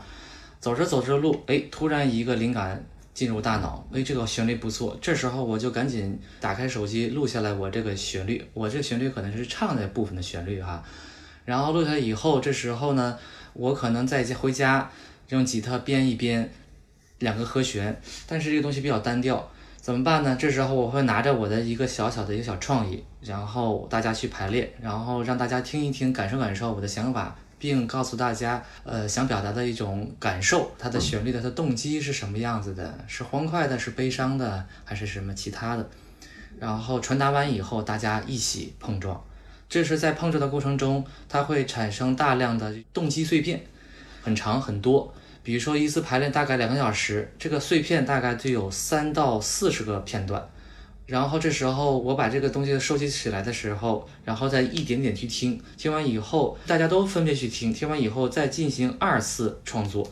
把一些不好的去掉，留下我们认可好的东西。这是第二次，在听一段时间以后，我们在碰撞的时候，这是到了第三轮的一种状态。到了第三轮的时候，已经基本上是定下来这个歌的大的主要框架都 OK 了。这段时间呢，我再把这个词嗯去填上。到第四轮的时候，我们再进行进一步的精选精炼吧，呃，让它变得更加的完整。这时候应该是完成了到百分之八十到九十的样子了。然后我们到了第五轮的时候，基本上这歌就定下来了。嗯，等于说。经过五轮的提炼，这首歌就作为一个成品了，我们就可以进行演出了。当然，这个演出的时候，我们每次演出的新歌的时候也是很紧张的。在演出新歌的之后，我们还会做一些小的调整和修改。这我这一块儿，从一个简单的几句的旋律到最后成品的一个过程。然后还有其他的方式也有很多，包括吉他手、包括贝斯手和鼓手。他们也会带来自己的创意和动机，但是大部分都是把这个动机和想法拿过来以后，在乐队的排练中进行灵感上的碰撞，去虚糟粕，留下精良。嗯，主要就是，啊，我平常啊每天都会弹弹琴啊，在弹琴的时候，我也没有什么刻意的目的性啊，今天一定要编一个东西出来，就是很随机、很随意的练琴或弹琴当中，哎，我听出，哎，有几个片段。我觉得还是挺不错的，然后我就会抓住这个片段，然后再给它进行合理化的这个梳理。有的时候我可能会和这个贝斯手小强，因为小强技术也很好嘛，我们会在一起排练当中，有时我会征求他的意见，看看这种和声啊各方面该怎么衔接。然后跟打击乐那边二哥这边看看他和贝斯手再怎么商量一下这个律动这个方面，然后韩放呢看看我这个吉他该怎么给他唱，留一些空间啊。有的时候我会自己哼一个旋律，哼唱一个，然后我觉得不错，然后我就会发给韩放，然后他哎在听着我这个旋律，哎想想该怎么样给他的这种感受是一种什么样的旋律上的感受，然后他再会往上面写词，然后我们大家会在排练时一起。再进行呃这个更完整的、更细化的这种编配。实际我这边呢，就是作为贝斯来讲的话呢，不一定非得有一个什么样的目的性的什么样的旋律或者段子去练，甚至是你自己在瞎弹的时候，或者在热呃那个在开手热手的时候，哎，突然之间自己弹了一个什么样好的一个好听的一个小段子啊，然后的话呢，我会在下次排练的时候，哎，跟大家说，哎，我编了一个这个东西，然后你们听一下。然后就是说每次听完之后的话呢，这些基本上就是呃，你由一个发起者，然后的话呢，给出一个可能百分之十到二十的一个想法，然后大家在排练的时候的话呢，根据你的想法，然后再进行二次的加工和碰撞，啊、以及创作。就这在这个创作以及这个加工的过程当中的话呢，实际刚刚主唱也说，就是我们会衍生出更多新的想法，嗯，就可能就是说，哎，我从你这个灵感上，然后的话呢，我又哎又想出了一些别的一些新的好的一些灵感，在我们不断的排练次数的增加，然后让这首歌，呃，让我们比如说从鼓、贝斯、吉他或者唱当中的话呢，达到一个一个共识，因为在玩的过程当中，你就会自然的就形成了一种共识，就是说我们和我们一个。比如说那个一个动机碎片可能是四小节或者八小节，嗯，有长的有短的，嗯，你既然你可以把它作为一个素材库去保留的话呢，那就证明，呃，这一个动机的碎片是我们四个都认可的，啊，但是它可能每一次排练十几个、二十个的这个动机碎片不一定都会用在一首歌上面，嗯，它也可能会我们的下一首歌又积累了新的素材。嗯，所以就是在不断的排练和不断的创作的过程当中，我们有不断的新的片段碎片出来，说符合我们这个歌的情境和一个主题的，我们会拿过来用。然后的话呢，在定好这个框架之后，我们在就像刚刚峰哥提到的，就是在进行各种细节逐步的优化，比如说在呃主歌、副歌啊、这块的鼓是否应该去单独留出来，给它一个特别显露的一个位置。所以基本上的话呢，主要也是跟他们差不多吧。那一个新的动机发起，然后排练的时候大家一起碰撞，啊、然后好的灵感的话呢一起保留，然后好的碎片的话呢大家一起记下来。嗯我就是在他们三个刚才说的基础上加上鼓，没了。其实我们每个人是扮演不同的角色的，我们四个人就比较契合嘛。呃，做的东西的话，都是在和平的状态下，不争不吵的，然后开开心心的一种状态下做出来的。呃，也有啊，也有那种有时候我带着动机去排练，呃，排的东西不是我想要的，然后大家也会一起去帮我去解决，或者是疏导我这方面的这个纠结和问题。然后有时候整搞着搞着，哎呀，就一首新歌就出现了。这种东西都特别的化学，呃，化学性特别有意思。对，嗯，化学反对排练过程中，它会发生很多很多好玩的事情出现。比如本来我是想一个那么一个感觉，然后拿过去以后，巴拉巴拉顿弹，他们他们以后大家听听，大家觉得这这行也行，不行也行，但是就是感觉一般，不是那么很出彩。这时候呢。哎呀，我就得就得调整一下我的心情。哎呀，我本来这是觉得这是一个很很不错的感觉，可能可能那是我太主观了嘛。然后这时候大家说完他们的意见的时候，然后加往上加东西，再减东西，然后再精简，然后就会出现这一个会出现一个很我们认为很好听的一个漂亮作品。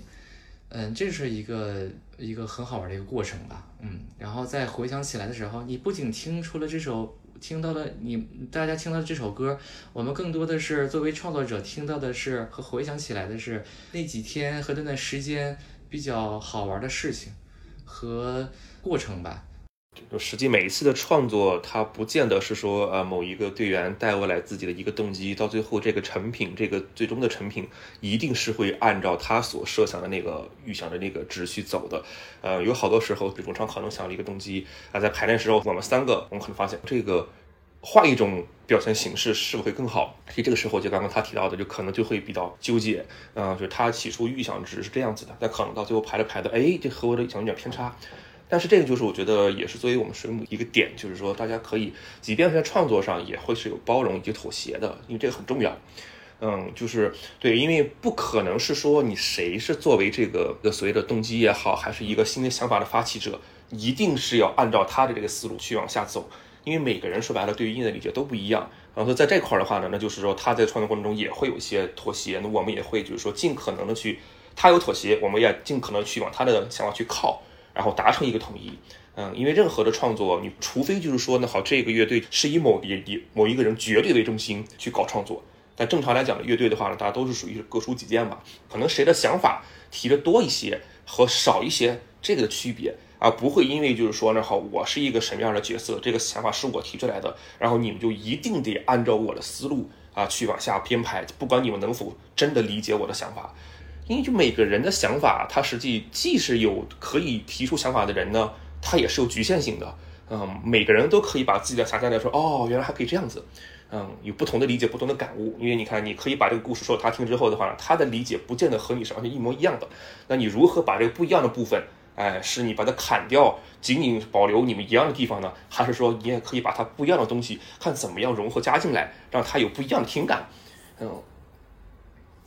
每个人都是主创，对，所以所以就是说，这个我们唯一的区别就是说，可能主唱和吉他手三哥、峰哥他们那块，毕竟主要就是作为和声部乐器弹的更多的地方的话呢，可能动机就更多一些。嗯，可能就是像我贝斯和二哥鼓这块的话，毕竟我们更多的是呃负责，比如说铺地以及律动这块的一些事情。在我和二哥这块，我们就会更多的讨论，就是说我们如何以一个什么样的，比如说我的 bass line 也好，还是说二哥的一个什么样的一个加花，对，哎对可以符合满足，就是说，比如说谁提出的一个感官上的一个。对我的理解就是，因为每一个乐队不不能乐队吧，就是每一个音乐人他的一个创作周期是否长短，实际和他的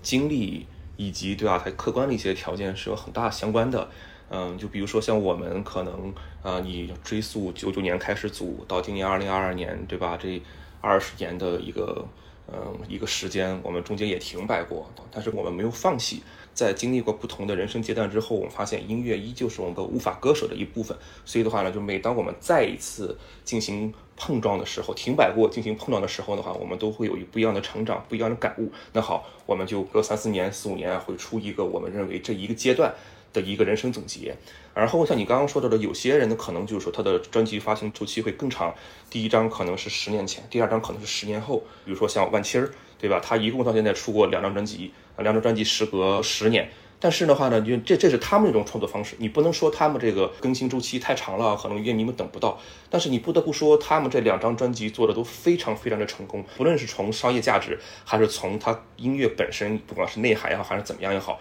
做的非常成功。嗯，但是呢，你说他们这十年当中，我们就可以理解为，那好，我们的周期，比如说每隔两三年发一次专辑，或者是说，哎，我们做做一次我们的人生的一个总结，嗯，或者是的话，我们两年定一次 OKR 或者 KPI，那好，这个完成了，我需要对我这段时间进行一个总结，然后我们发几首歌或者一张专辑啊，代表的是我们这个阶段的一个心情。但可能对于他们来讲的话呢，他们可能需要更长的时间沉淀，他们觉得我们不需要发得过频繁，可能他们不是那么的看重我们持续的热度。啊，那好，我需要的就是怎么样让我们的作品更有沉淀性、更有意义啊，然后通过一个很长的周期，嗯，因为他们本身万千来讲的话呢，可能也是就之前就有很好的乐迷基础，嗯，他们的歌曲也可以对吧？就十年前的歌也可以一直传唱到现在，所以他们想的是说我们如何通过更长的时间沉淀以及每个人的人员积累。嗯，让我们的作品更打动新的一些听众也好，还是怎么样好。实际我觉得这个没有一个特定的周期，说一定谁是对或谁是不对的。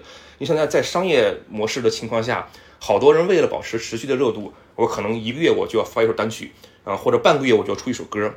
从量来说的话呢，你是足够铺的足够多，也足够广。然后的话呢，哎，好多时候你会发现，比如说你在网易云上边，你或者是不，我也不是说网易云啊，就是任何一个所谓的这个平台上边，你稍微关注了某一个艺人，有些艺人的模式就是啊，我每隔半个月发个单曲，每隔半个月发个单曲，有的时候就会给你造成特别大的困扰，说你真的这么高产吗？啊，然后如果你要去听他的歌的话呢，实际有些歌就比较不尽人意了。但是它是一种运营手段，我需要保持一个持续的热度。嗯，我不能让别人，比如说像一些流量明星一样，我不能让人在某一个阶段就把我忘忘掉。嗯，我需要让他知道我怎么怎么样。有些人可能选择炒一下花边新闻，有些人的话呢，我不希望花边新闻的话，我就让我的作品持续的输出。但是输出的价值好与不好呢，这个东西就特别见仁见智。嗯，所以就是说这个东西它没有一个。固定的模式，说一定是我到了四十岁之前，我要出够几张专辑，或者是国外的七十岁的人，他还会有持续的高产的高质量的输出。我们不说高产，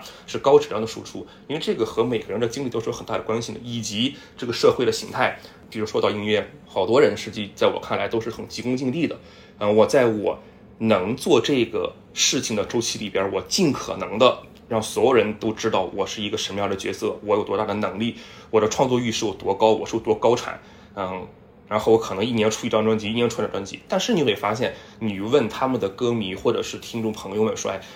你五年出了五张专辑，甚至十张专辑，半年出一张，你有多少歌是可以被他们真的记住的？这个情况就又又都不一样了。实际水母，我觉得还有一个很重要的一个点就是四个人。是一种可以陪伴、互相成长的一个状态。因为首先我们本身互相不是一个特别急功近利的状态，因为实际有好多乐队他们是达不到这一点的。嗯，达到这一点的最根本的核心点就是急功近利。我们要短期之内达到一个什么样的目标？然后如果说是谁的什么什么什么不行的话呢？那好，那我们为了目标，我们可能就要舍弃一些人或者是说事情。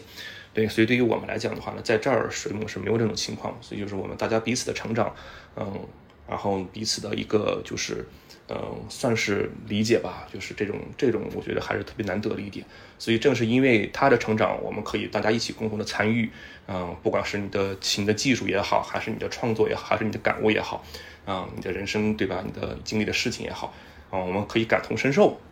所以才能哎创作出一些符合我们最起码四个人呃喜好也好、价值观也好一致的东西。做乐队，实际像我们都做了很多年，然后的话呢，中途可能呃像峰哥或者像我也会就是除了在水母之外，也会有些呃其他的乐队，然后其实最终都没有走下去。嗯，然后你会发现，就是导致乐队走不下去的最重要的几个原因之一，就是大家对于音乐的认知不统一。如何不统一？简单来讲的话呢，就是首先就是我们一说呃玩乐队，好多外外边的朋友或者是说一些呃一些听众们，他们就哎说你们是一个什么样风格的乐队？这好像是第一个问题，也是张口就可以问的一个问题。所以一句话就是有些乐队的话呢，就是标榜，比如说哎我们自己是一个，比如说哎金属乐队，我们是一个朋克，或者我们是一个什么。啊，然后在排练或者是说在创作的过程当中，因为每个人都是一个不同的个体，喜好肯定不可能是完全一样的。比如说，我喜欢民谣、电子啊，或者 hip hop，或者是说各种杂七杂八的风格啊，可能二哥喜欢另一些别的，啊，峰哥喜欢另一些别的。就是我们之所以能在水母这块达成一个我刚刚提到的共识，就是说，我们纵然有着每个人喜欢不一样风格的情况，但是我们总会从喜欢不一样风格当中找到一些一个或两个或者某些元素是我们共同喜欢的。乐队作为一个团体一个 team 来讲嘛，就是说你人越多，实际你的想法和认知是越难统一的，这就跟你工作一样，问。呃，你想统一大家的喜好，就比如说，哎，今天比如说主唱或者是吉他手或者任何一个人，，anyway，就是说，呃，出了一个动机，哎，说大家说去去去往里边去加，然后的话，你会发现就是说，哎，你加的所有东西呢，实际不太符合他的预期，哎，我编了一个想想表达，比如说是抒发感情的，哎，然后音乐形式呢是那种偏呃温柔啊，然后律动感不需要那么强，哎，只是说静静的把这首歌唱完啊，但是我觉得这个歌不应该这么走。啊、我觉得应该把鼓造起来啊，主唱应该吼起来啊，吉他手应该大失真挂起来，哎，就各种 solo。然后，因为当你这个时候，你看，就是当你在创作的时候认知不统一，那你的创作基本上就无法再进行下去了。好多乐队对都都有这样的经历，就是说起初大家比如说聊的时候，可能在同一个年龄层段，哎，比如说今年我们都二十岁左右，哎，我们都喜欢听造的，哎，大家一拍即合，哎，我们就玩造的，哎，然后可能。随着时间的推移，过了一两年或两三年之后，大家在认知上又有了新的判断和不一样。然后这个时候的话呢，可能每个人对音乐的理解，哎，就又过了一个哎一个一个一个一个新的平台。然后这个时候你会发现，就是说大家的歧义可能就又来了啊，然后导致就说白了，就是说可能每个人都不服对方对于这首歌的理解，觉得我觉得你的不对，你必须要听我的啊。在这个时候的话呢，就是大家就很容易，比如说吵起来啊，或者是说甚至有可能啊，都会那大家出手动哎动手，觉得啊我的音乐是是不允许你们怎么怎么样的。所以这就是说导致好多乐队到到到最后，基本上百分之九十乐队都走不下去的原因之一。嗯，就是因为认知不一样。嗯，所以就我觉得我们之所以你看十几年的时间。呃，还能就是中间虽说有过一阵停摆，然后呢再次一起组，嗯，最主要根本原因还是因为就是说我们的喜欢音乐的初衷以及喜好是没有变过的，就最起码说是没有大的变动的，所以就是说我们，嗯，到现在，哎，我们还能在一起玩，这也是最重要的一点。对，我觉得就像小强说的是，就我觉得还一个特别重要原因就是这个包容性，就是就是小强虽然加入水母的时候年龄还挺小的，那时好像还不到二十岁吧。主要是乐队除了就是小强所说的一个挺重要的，就是对音乐的这个品味啊，这个共识是一个问题，还有一个就是我觉得对人的这个性格各方面，我觉得水母呢就是这几个人可能是包容性啊，就是非常强。就是性格呢也挺随和的，不像就是有的人你一见面就觉得，哎呀，所谓的有点傲骨那个劲儿就上来了。我们好像还真是哎都没有啊，就觉得哎好啊，你有这个想法，每个人都愿意倾听彼此的这种就是想法吧，也比较尊重每个人的这种想法。我觉得这是我们能一直延续下去的一个挺重要的原因。每个人都很包容对方，这一点特别重要。对对对，真的就是一个哎团队的这种默契。就是我们不是停摆过一段时期，等我们四个再见面的时候，哎，说一起弄的时候，就是没有任何一些其他的想法，心想啊，怎么又开始弄啊？每个人都其实有了自己不同的生活，但是就是感觉就是韩放一个地方，哎，咱们再继续弄吧，大家就没有任何的别的想法，就是好啊，那就继续啊，那来吧，咱们就定排练吧，然后再见面就还是那种就彼此特别亲切那种感觉，开开玩笑啊，弄吧，就开始吧，很自然的这种，是的，是的。嗯。彼此尊重和包容，对，呃，还有更多的就是，的确是觉得对方的想法挺好的，呃，比如说我经常说那个疯子的东西，哎，这东西不错，挺好，但是有时候吧，我也觉得他弹的不好，但是我还弹不了，觉得他弹的还真挺好的，然后一对比下来的话，他说的是没错的，就是我们我们也有这种情绪化的东西，但是很快。呃，就是最短最短的时间内把它调整好，进行对比，进行甄别，然后这段旋律就可以实现出来了。我们还是想的很很简单，更多的精力去放在音乐上，不要放在其他没有用的东西上，包括情绪上的，包括这个你不服我呀，或者是我不认可你的这这些上面没有用。嗯，关键是大家要首先是开开心心的在一起。我们是先有了感情，我们才会有了音乐。而并不是我们只为音乐去讨好对方，我们不会是这样的，而要真实一些。三哥说的这个没错，就是我们实际，呃，就在我们几个的认知里边，就是因为音乐是我们一个感情维系的一个平台，所以首先这是一个基础。而在基础之上的话呢，就是我们哎通过大家都喜欢一致的东西，然后的话呢，表达我们自己对于音乐的一些看法。呃，就不像实际有好的乐队，他们的模式实际很简单，就是可能每个人的技术、专业能力都很强，啊、基本上都属于是我们是一种合作的模式。啊，就是我们平时基本上也没有什么联系，嗯，然后定好一个模式，比如说主唱、吉他手或者是谁去出一个动机啊，或者以谁作为一个主要的一个创作点，然后我们几个到点了之后的话呢，就过来把我们自己的专业性啊予以赋能，嗯，然后把这个作品啊就就就搞出来。至于其他的话呢，就是说私下也没有任何的交流，因为好队的都是这样子的，就是嗯，每个人在可能专业领域都很强，但是我们没有过多的深交交流对对对就说白了就是那好。呃，可以说，不管是拿钱办事儿也好，还是就是说我们只是为了有一个乐队的形态，然后呢，让大家可以去演出也好，还是怎么样也好，就是说，呃，没有过多的交流，嗯，好多的就是这样子的。啊、我们排练时候排练，演出时候演出，之下的话呢，就是各玩各的，哎，干干干的，什么都没有，没任何的一个交流，对。就是我刚听完，我挺呃感触挺深的。就是如果说我们乐队之间都没有这种平时的感情维系，那我们怎么能坐在一起，就是在一起创造出更好的作品呢？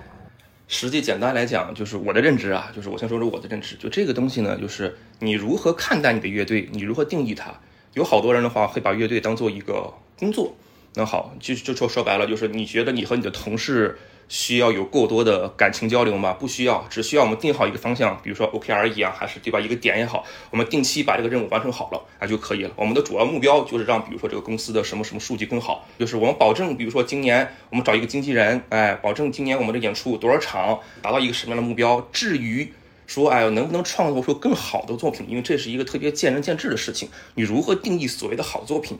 嗯，这个实际是一个特别复杂的事情啊。如果你要是从专业的角度上上，哎，说你这歌够不够朗朗上口，够不够传唱度是否高，商业价值是不是足够大，可能大家定义都不一样。所以就是你无法去定义一个所谓什么样叫做叫做一个好作品。可能在他们觉得，因为每个人的专业素养足够过硬，所以的话呢，当某一个主创他出来一个动机之后的话呢，我可以很好的把你这个一个动机能 cover 掉。嗯，当然，我所说的没有更过多的交流，不是说连正常基本的这个所有的都没有，只不过是他们没有，就是说走进更深层次彼彼此，比如说作为一个朋友啊，或者好兄弟啊这么一个关系，就是我们就是合作关系，合作关系我们也可以也可以关系很好，只不过就说白了，我们的交流仅仅是存在于我们的业务上。嗯，有歌了，我们一起讨论，一起聊。对，没有音乐的时候的话呢，就是你过你的生活，我过我的生活。对，就像小强所说，我个人的理解就是，可能我们不是那种就是传统意义上那种职业乐队，那我们更像是那种家庭式的乐队似的这种感觉是了。就不像那种所谓的 U 盘型的乐手，嗯我们这个可能就是固件那种，就你缺了这个固件，可能这个东西它就它就运转不了了。对对对，因为周围我这边有很多这样的乐队，就是能在这个圈子里边认知度大家都已经比较高了的。比如说某一个乐手因为什么样的原因离队了之后，你在发这个招聘的这个乐手的这个信息的时候，哎，写的很清楚，我们怎么怎么样。来了之后，就简单来讲，可能都会给你定 KPI，呃，你做一级的手，那好，对。对，就是一一一一个月，或者是说一个周期内，你作为一个吉他手，吉他手的话呢，就会默认为可能是一个乐队的主创吧，主创之一啊，说你必须得出够六首歌或几首歌啊，这是给你定的量，就是你绝对不能低于这个量，以及你的质量一定要符合我们大家的预期，如果不符合，我们就会把你换掉。对，因为周围这样的乐队特别多，就是我们就说白了就是说，可能在他们认知就是觉得，就是当我们有了一定的可能，就是哎，通过你加入进来之后，我们的这个在大众的认知度里边更高了，哎，我们更上了一个台阶了啊。然后的话呢，随着对吧，合作时间越来越长，到那个时候，可能他们才觉得，如果说再想聊感情，哎，觉得哎哥几个也不错，看看能不能往那边发展一下。啊，因为有好多就是说我跟你没有什么交情可言，比如说朋友介绍也好，还是就是说我就通过发一些帖子，或者是说别的渠道招聘一些乐手进来之后，我就问你你自己有什么作品，来我们听一下啊，我们觉得可以，那好，我们接着往下聊；不可以，那就直接就就就 pass 了啊。亦或者说你进来之后，我们会给你定刚刚的数据指标，就是你一个吉他手一周或者一个月你要必须出够五首或者是八首啊，你的动机啊，如果你要达不到，我们会认为是你能力不行。嗯，但是我觉得这两种形式都没有谁对谁错啊，我觉得这就可能就是两种不同的人看待事物的方式，是吧？小对张，每个人可能对事物方式他理解不太一样，有的人可能就是作为一个我就是一个职业乐手，这就是我的工作，我到这个乐队来，我服务好这个乐队，OK 了，对吧？对，嗯对嗯对，水母就是先有先有先有感情，然后有音乐来维护连联系。假设哈，假设我就我就比打个比方，如果今天有一个二十出头的年轻人跑到你们面前说，我想做乐队，我想做音乐，你会给他什么样的建议？有哪些建议你是希望他忽略的？嗯，其实之前也有人问过我啊，就是在这网上嘛，就是私聊我，就是他想做乐队要怎么办？假如说我说你学，起码你也学会一个乐器吧，或者是你有一个本领吧，一个亮点吧，比如说你唱歌唱得好，音色好，呃，是嗓子好，这是一种，或者是你喜欢某种乐器，这是这是基础嘛，这是最最最基础的基础，不能光有一个热爱摇滚乐的心，喜欢听摇滚乐的呃感觉你就去搞，那的话可能你可能搞不出来什么东西。你说是如果认真去搞的话，那就学一门乐器吧，从一个一个乐器开始吧。这是我给那些人找私信我的人的一些看法吧。同时，他们也会给我一些听一些他们的作品，我也会认真的去，嗯，去评论，嗯，去客观的去评论这他们的作品，哪些要去注意的，或哪些应该去改善的，嗯，也会通过我自己的感受吧，跟他们说一些建议。你得努力去学一个东西，要不然的话，你连开始都开始不了。我希望他们越做越好吧。呃，什么样的年龄段你去做什么样的事情？二十岁的你呢，这个时候是一个呃无忧无虑、无所顾忌的年纪。那好，你既然喜欢音乐，你就去做。至于别人对你的眼光呢，我觉得不是很重要。因为在这个时候的话呢，二十岁刚刚出头，正是你在追求以及展望自己理想的年代。所以的话呢，就是说你考虑过多的东西，嗯，实际是会对于你的，比如说梦想也好、理想也好，是会有束缚的。嗯，然后这个时候你就，既然你喜欢，你就去做，哎，别人的看法实际不是那么的重要。不管你是喜欢摇滚乐，还是喜欢其他的什么音乐风格，还是怎么样，嗯，只要是你能把你自己在这个年龄阶段啊最想展现的自己展现给大家，我这就 OK。那好，你要是说你现在二十岁做完之后的话呢，你再过了五年或者十年，二十五到三十的时候，随着你的年纪增长，你可能又会有一些不一样的一些看法，你的阅历也会增加。啊、而在那个时候的话呢，你也可以做一些你在那个时候的一些抉择，比如说呢，好，可能你要上学上马上毕业之后的话，你要上班，或者是你要成家，你要立业，对吧？在这个时候，你就要考虑一些，比如说你自我的一个双方的一个平衡，你要该怎么办？嗯，我不会就是说觉得啊，只要你喜欢音乐，那好，你就可以无所顾忌的，二十岁也可以怎么样，三十岁也可以怎么样，因为毕竟我觉得人吧，就是说每个人的情况不一样，还是要根据自己的客观情况而来定。所以就是不同的阶段，不同的一个一个建议。二十岁的你，你就应该去放手的去搞你自己喜欢的事情。二十五岁该上班了，你要觉得你的生活不富足，那好，你就在上班和你的音乐上做一个平衡。三十岁的时候你需要成家了，那这个时候你要也要考虑好你的家庭和你的工作以及音乐，你如何做好一个取舍或者是平衡。嗯，如果说这个时候二十岁的一个朋友问我的话呢，给予的一些建议和看法吧。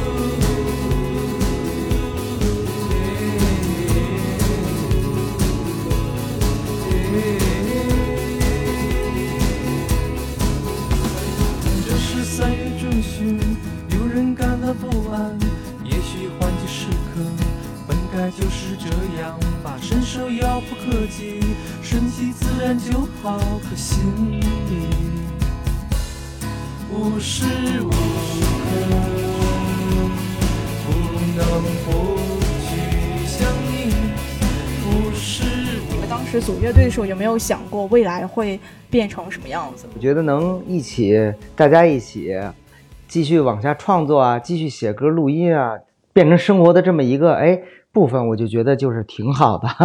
当年我也想着说，我喜欢这个，喜欢音乐，喜欢画画。那时候的感觉可能音乐更大于画画了吧。然后我就想着有一天出了名，这种明星梦也不是没想过，只是不敢想，或者是说这个对自己的这太太不敢想象了吧。能有一个乐队，能能上个舞台就已经很开心。对，挺知足的，就是那能有个乐队，大家一起，哎，隔三差五排个练，做出自己这种音乐啊什么的，我觉得就是还是挺，嗯，挺满足的，就是啊，对我更多的是感觉就是说，做了乐队，有了歌以后，让我认识了很多很多朋友。以前吧，我没有这么多朋友，呃，没有的。不管是那些朋友是不是他把他们把我当做朋友，但是我把当他们当做朋友了。我觉得身边的人都觉得都都很尊重你，都很认可你的作品，我就我就特别开心。这也是一个做往下做乐队的一种动力吧。呃，当当年哈，当时是这个心情。通过乐队认识了一峰，认识了小强，嗯、二哥打小就认识吧。我们在一块的时候，你要几天不见面的话，还真有点想。我就说啥时候排，什么时候排练呀？什么时候来呀？来了以后赶紧排练呀，赶紧排完以后咱得踢球啊，是吧？这种这种这种感觉，就是每天就变成了一种日常了吧？就来了以后，我看见你会开心，让我们开心的这么呃一件一个人一件事吧。就变成了生活的一部分了，已经。嗯，对，那时候说实话，真的挺无欲无求的，或者是那时候不成熟吧，就是开开心心的享受生活吧。嗯，现在一想想，以前的自己是真是太单纯了，又幼稚又单纯，但是也挺美好的。可能五年之后的话呢，我们在这张专辑过后，比如说还会有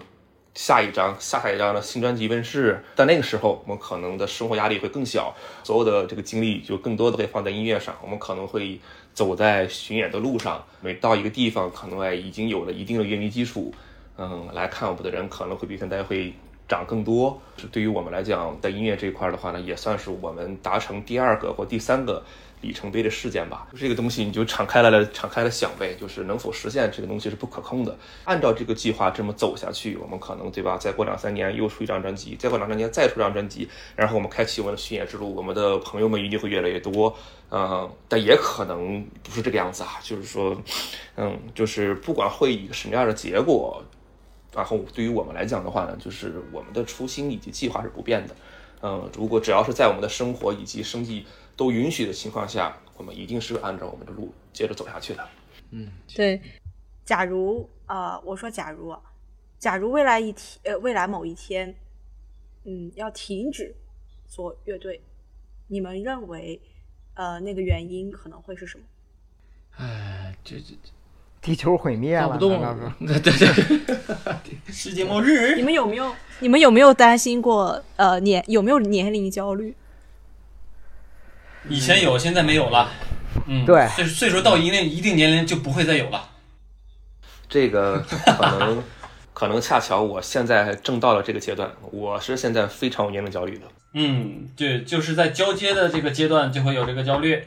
你到哥的岁数就没有了。对，就可能是真的像二哥说的，就是你达到一定的年纪之后呢，反倒是好多事情你就释然了，嗯，但是嗯反倒是在我这儿的话，对，就是当你在走在一个，因为人都是在每个阶段都是在一个人生的十字路口嘛，你在多个十字路口都会有抉择，所以呢，对于我来讲，我现在就是。嗯，我对我的年龄特别焦虑，我在考虑，就是哇，我能否怎么怎么样啊？可能就是说，再过几年，比如说更稳定了，或者更怎么样了，可能这个焦虑也就没有了吧。嗯，所以就是说，你要说在什么情况下，你说停止做乐队，嗯，目前看来，嗯，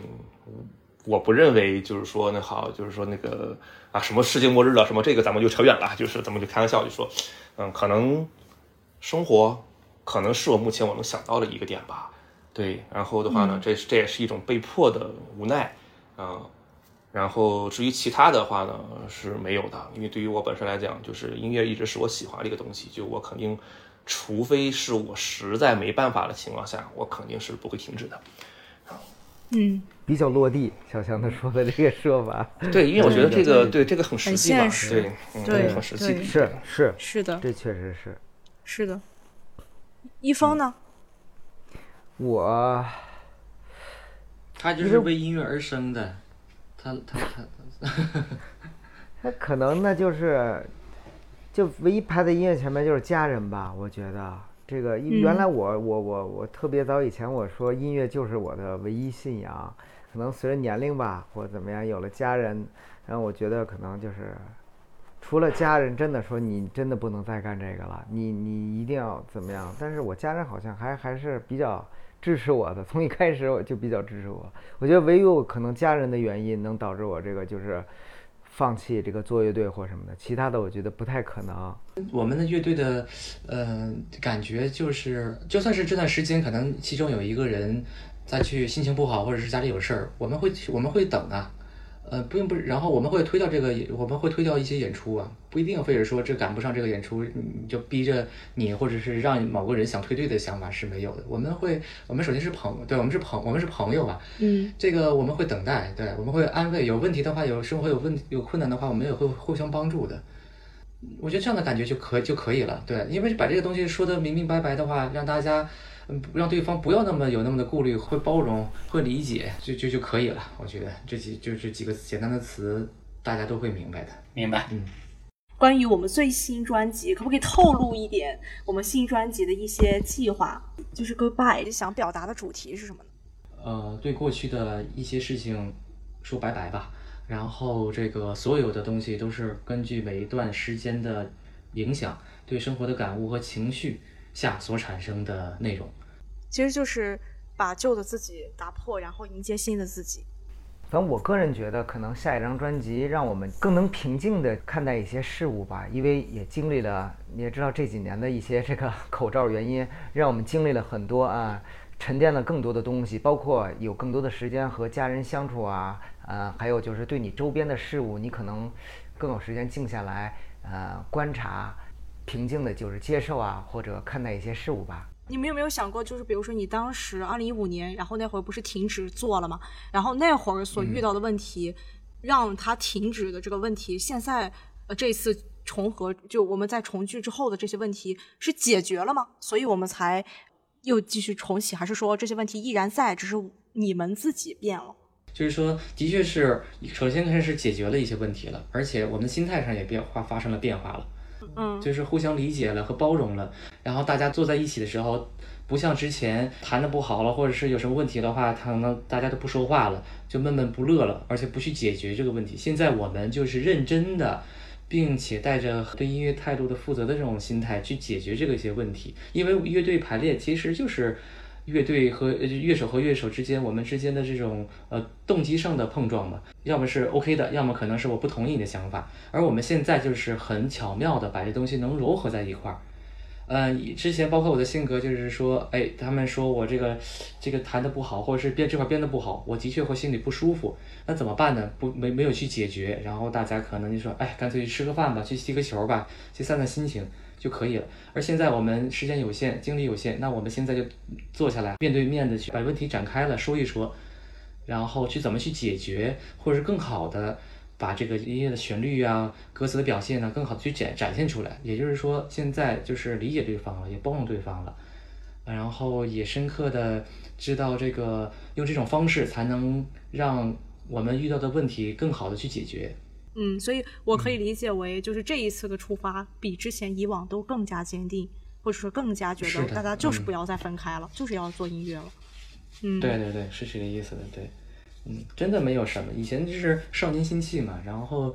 血气方刚的，然后有些事情不解决，而且还回避这些问题。虽然不吵不不闹不吵，但是冷战，嗯，啊对，冷战似的。但是现在我们不是了，我们尤其是我的改变发生了很大变化，我会真的是接受大家的说的一些问题，原来也也也也也都挺好的，现在可能就是随着年龄的增长，就是互相更了解了。我觉得就真的挺好的。现在，嗯，嗯，现在就是更多的是包容吧，成熟了。我们都长大了，变老了。刚刚听下来的感觉就是，我们团队从原来的好变成了更好，就是大家互相的感觉又更近了。可能之前都会有多少有一些摩擦，但这种摩擦都是变成了一种后来变得更好的一些原料，或者说它让就是因为这些摩擦，所以你才更加的去去改变，然后为了对方，为了为了做音乐，为了大家这种维系一种感情，你学会了某些东西，然后你达到了一个新的一个一个一个下一步。所以，嗯、我相信就是我们每现在的每一位成员都对对于水母乐队也好，还是说对于你们彼此也好，都很重要。那，嗯，你们每个人接下来就是可以去用你自己的这些年的观察和感受去描述对方。你觉得你想跟对方说什么？你可以是感谢的话，也可以是呃随便的一些，比如说你自己一直不敢跟他说，或者说你一直没有机会去说，但是呃现在你想就是在这样的，我我相信可能过了五年之后，或者说等到我们都八十岁了，嗯。嗯，那个时候你再回来听，你觉得那个时候可能会有一种记录的意义吧？我也相信，就是我做这，就比如说我们你们做音乐也好，还是我做播客也好，都是想记录一下当下自己的这种感受。也许我们现在以后未来会变，但是现在的这种被记录下来的感觉是很珍贵的。所以接下来就是让你们每个人都可以介绍一下对方呃的。比如说，你用你的话去描述，你觉得你想对对方说什么，或者说你就干脆就是描述一下他这个人给你的感觉是什么，不可以。进入到煽情阶段了呗。首先呢，又没有我弹钢琴配音。其实我也想借这个问题，就是呃，也也是想比较呃，怎么讲，有有自己的一个想法，就是想借这个问题去了解一下你是怎么看对方，然后也是借这个机会让我了解你们。对，嗯，哎呀，我特别，我我我是发自内内心的，就是我特别感谢三位对我的包容吧，因为我这人有时候脾气急，然后这个什么东西不高兴了就挂在脸上，然后也，哎呀，这是太小孩了吧。然后包括对小强也是，小强都比我小小好几岁，有时候我对他都都有那时候都对他脾气不好的，然后唧唧歪歪的。首先呢，我特别感谢大家对我的包容吧。然后认识大家是我特别特别大的荣幸，然后我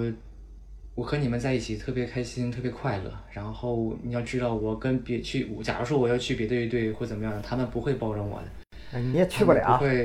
啊对对，也去不了，对，然后。特别特别的包容我，然后有什么我心情不好的时候，他们都会好好的安慰我。然后我哥就不用说了，因为他从小就是，这这看着你长大，对，对他但但我我二哥这小时候就没少削我是吧？然后后 后来我就知道，哎呀，这我哥说的东西都是很对的，就为我好嘛。那都为你好。对对，然后对，就特别特帮助我很多吧。然后我要被谁欺负了，我哥都能挺挺身而出哈，然后帮我去摆平这事情，然后回趟家里，回趟家再把我说一顿，再把我揍一顿，就说我不争气嘛，是吧？然后。然后那个王一峰哈，这更不用说了，在我生活上和精神上的照顾太多太多了。那几年我落魄的时候，还是都收留过我，然后这个我们的感情真不是说这是几句话呀，或者是吃顿饭就能表就感谢完的，太多。你中有我，我中有你。对，一生的朋友嘛啊，对一生的朋友，一生的哥们儿了，对。对，那小强就更不用说了，现在就是我们的技术大拿呀，就是很多东西都能跟我们说一说，对，一说说很多这个我们的一些缺陷，呃，他是真正我们我认为是水母比较冷静的人，然后这个把这些东西一些缺陷、一些不好的地方都能把它很好的指点出来，然后让我们去，一个是扬长避短，一个是去弥补吧。我觉得对我来说特别特别重要，我相信我们的未来会越来越好的。所以说大恩不言谢，一切就看后续我反馈尽在不给大家中。啊，对我给我反馈给大家的感谢吧。哎呀妈呀！哎呀妈呀，对，这内心啊，内心，嗯，哎，我刚才哭了，下一个。不，我说两句，我说我说其他人就是咱们嗯搞乐队搞到七十岁不够八十岁吧。下下下一位，这个感谢三哥吧。呀呀，还有音乐呀，哎，这是峰哥现场弹的哦。对，好好听，好好听。都在琴声里了，三哥。耶，也一吗？收到，收到。我也是队里咱年纪最小的，我觉得也是承蒙三位大哥的照顾吧。这十多年，嗯，好多的一些，嗯，遇到一些困难，人身上的一些不悦吧，我二哥、三哥、峰哥都能给我一些人生的指导，我觉得这个发自内心的感谢，所以我特别开心。我觉得大家能作为十几年的朋友一起在一起搞乐队，能做自己想做的事情，我觉得真的真的特别好，感谢感谢感谢给大家。不知道该怎么说吧，然后，就是全在酒里了。明白，干杯！干杯！有酒吗？其实我当还对，我还想说一句话，就是与其给你一句海誓山盟啊，不如陪你春夏秋冬。哎呦我去！哎呀，哎呀，好，好，哎呀，把这句写到词儿里。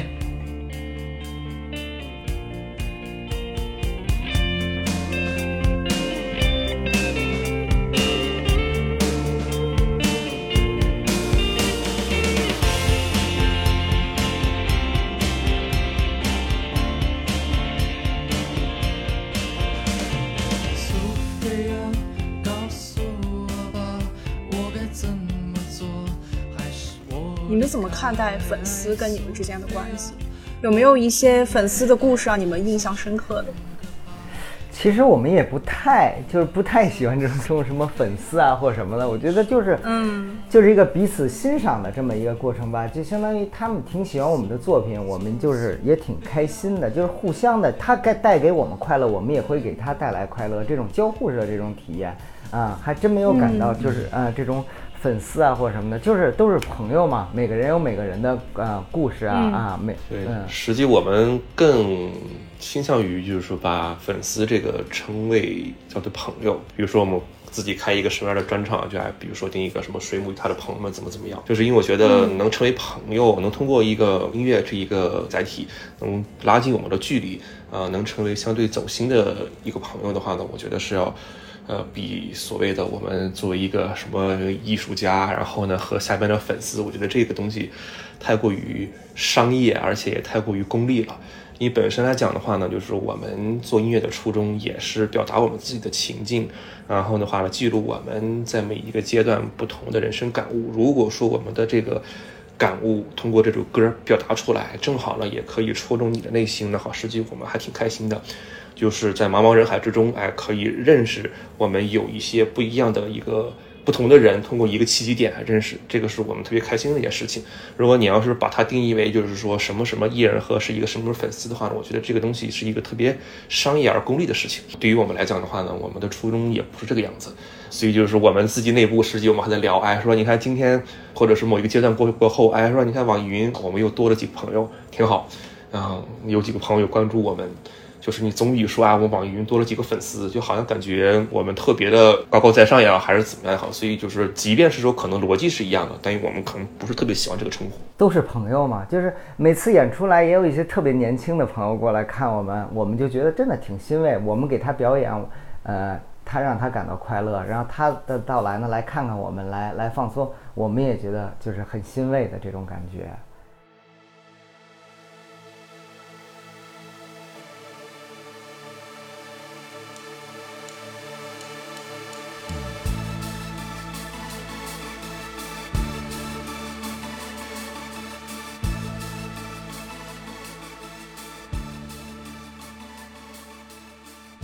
其实水母乐队没有把粉丝这个词特别拎出来谈，因为比起粉丝，他们更希望称他们为朋友。我们其实也顺便找到了他们的一些朋友。大家好，我是王元涛，水母乐队第一任贝斯。嗯，现在我主要做一些摄影工作。二零零二年，我、韩放、王一峰、韩冰组建了水母乐队。那时候都刚毕业，没什么钱，然后我们在那个通州杨庄那会儿还是农村，租的房子作为排练室。嗯，周围有农田，有养猪场，还有铁路。那时候我们把那个被子、褥子都贴到墙上、门上，作为隔音嘛。排练条件呢挺艰苦的，嗯，冬天特别冷，夏天又特别热。那时候最有意思呢，就是周边有很多艺术家呀、画家呀，嗯，就听我们那个排练声音就过来，一敲门过来聊聊天儿、弹弹琴，认识了好多朋友。嗯，生活虽然很艰苦呢，但是那时候也是我们最快乐的时候。后来那个我退出乐队，大家各自忙各自的，不过我们还有很多联系。有一次拍电影还找的韩冰二哥演李小龙，然后我们在一块还做过一些音乐什么的，包括现在我们还经常在一块踢球。嗯，音乐让我们走到一起，成为兄弟。这么多年水母乐队啊，真是挺不容易的。我喜欢一句话叫“在路上有方向”。嗯，希望水母乐队在音乐这条路上越走越好。嗯，也请大家多多支持水母。哎，我那个还想起一件挺有意思的事儿，就是当年我们在那个广播学院，也就是现在那个传媒大学有一次演出，当时那个主持人报幕我：“下面请听，嗯，水母乐队天亮之前说分手。”然后这主持人下来，我们就我们那首歌叫《天亮之前》嘛，然后我们就说我们就就天亮之前呀，我们没说分手啊，我们这儿都是单身啊。然后说的大家都是哈哈大笑的，挺有意思。嗯，在此我也非常感谢顾顾和丽丝给我这个说话的机会，谢谢大家。哈喽，三哥，嘿嘿，听出我是谁了吧？时间过得真快呀！距我去北京拜你为师学习画画，已经六七年了嘛。毕业之后，我们亦师亦友。在我人生最困难的时候，你给了我很大的精神上和物质上的帮助，我非常非常非常的感谢你。呃，今天你又重新踏上了音乐的征程，这真是一件令人特别振奋人心的事儿啊！呃，今天我为你做了一首诗，这首诗的名字叫《举大旗》。我为三哥举大旗，看谁敢与他为敌，四面八方皆是敌。三哥是我的朋友，也是我的一面旗。世间昙花一现，不如韩放完美声线。这格局在变，看那苍龙在现。水母乐队大红大紫，粉丝过万千。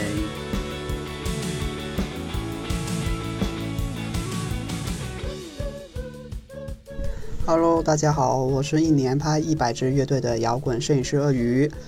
说到水母乐队，我大概是一三年的时候听到了他们的《苏菲亚》，呃，从此水母乐队就保存在我关注的乐队里，啊，一直都有听他们的歌。直到去年十月的时候，我看到他们在北京将进酒有演出，我说我一定要去现场听水母。一支活在耳朵里的乐队突然出现在你眼前的时候，那个感觉是特别神奇的。有一种奔现成功的惊喜，有一种给自己还愿的感动。这个就是我和水母乐队的开始。之后，水母乐队在北京演出，只要我有机会，我就会去拍他们演出。啊，我还拍过他们的排练。水母乐队是一群特别热爱音乐，并且一直在坚持做音乐的哥哥们。如果你看到他们真人，你一定会感看到他们岁月静好，年华依旧，热爱摇滚的心依旧的模样。我拍摇滚的初衷也是想让更多好的乐队通过我的照片能够传播出去。水母乐队是一支非常值得大家喜爱的乐队，韩放、韩冰、汪哥、强哥，你们要越来越好哦！希望水母乐队能够被更多的乐迷看见、听到和喜欢。Hello，大家好，我是 s a p 陈挑，一名野生玩家，平时喜欢篮球、骑行和玩说唱。很荣幸这次能有这个机会对水母乐队表达我的喜欢。嗯，文氏水母乐队是一次听私人点播的时候偶然推荐到的。当时看到水母这个名字和我前任一样的时候，我突然顿了好久。所以在安静的听完了苏菲亚这首歌之后，我又点进了他们的主页，听了他们所有的歌，才发现原来这是个宝藏乐队。后面通过粉丝群，我又发现乐队的哥哥们都很温柔，也很认真的在做歌。不论是舞场还是在他们大多歌曲中，我体会到的是释然之下要无畏的向前走。这也让我慢慢的学会释怀，从抑郁了一年多的情绪中走出来。在哥哥们最近出的新专《Goodbye》这首歌里，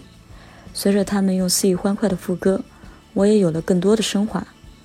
我们不该纠结和停留在过去，而是要向前看，要去寻找，成为更好的自己。这就是我为什么喜欢他们的原因。我很感谢水母为我们带来的一首首好音乐，也感谢他们从音乐中表达出的真挚感情，以及传递给我们的力量。我想，这就是音乐的魅力，也是乐队的魅力。在最后，我希望水母乐队在未来能被更多的人发现，也能变得更好。Hello，水母乐队的各位朋友们，大家好呀！非常开心，非常幸运能够得到和水母乐队的哥哥们以及各位朋友说上一些心里话的这个机会。我第一次听水母是在二零一九年的十月份吧，当时听到的是《苏菲亚》这首歌，当时真的是我每天早上醒来我都会循环播放呀，从晚上一直循环到早上。这首歌真的可以说是陪我度过了一段很艰难的一个过程和一个和一些时间。哦，我就非常衷心的希望我和水母乐队能够早日在现场见面，非常非常想看水母乐队的演出，但是我还没有毕业，我是一名学生嘛，然后学业也还未完成，所以说我衷心的希望水母乐队能够越来越好。而我呢，也会永远支持水母，希望我们早日能够现场见。然后今年是喜欢水母乐队的第三个年头，我们一起努力，直到老去的那一天，车里面放的还是水母乐队的歌，永远支持水母乐队。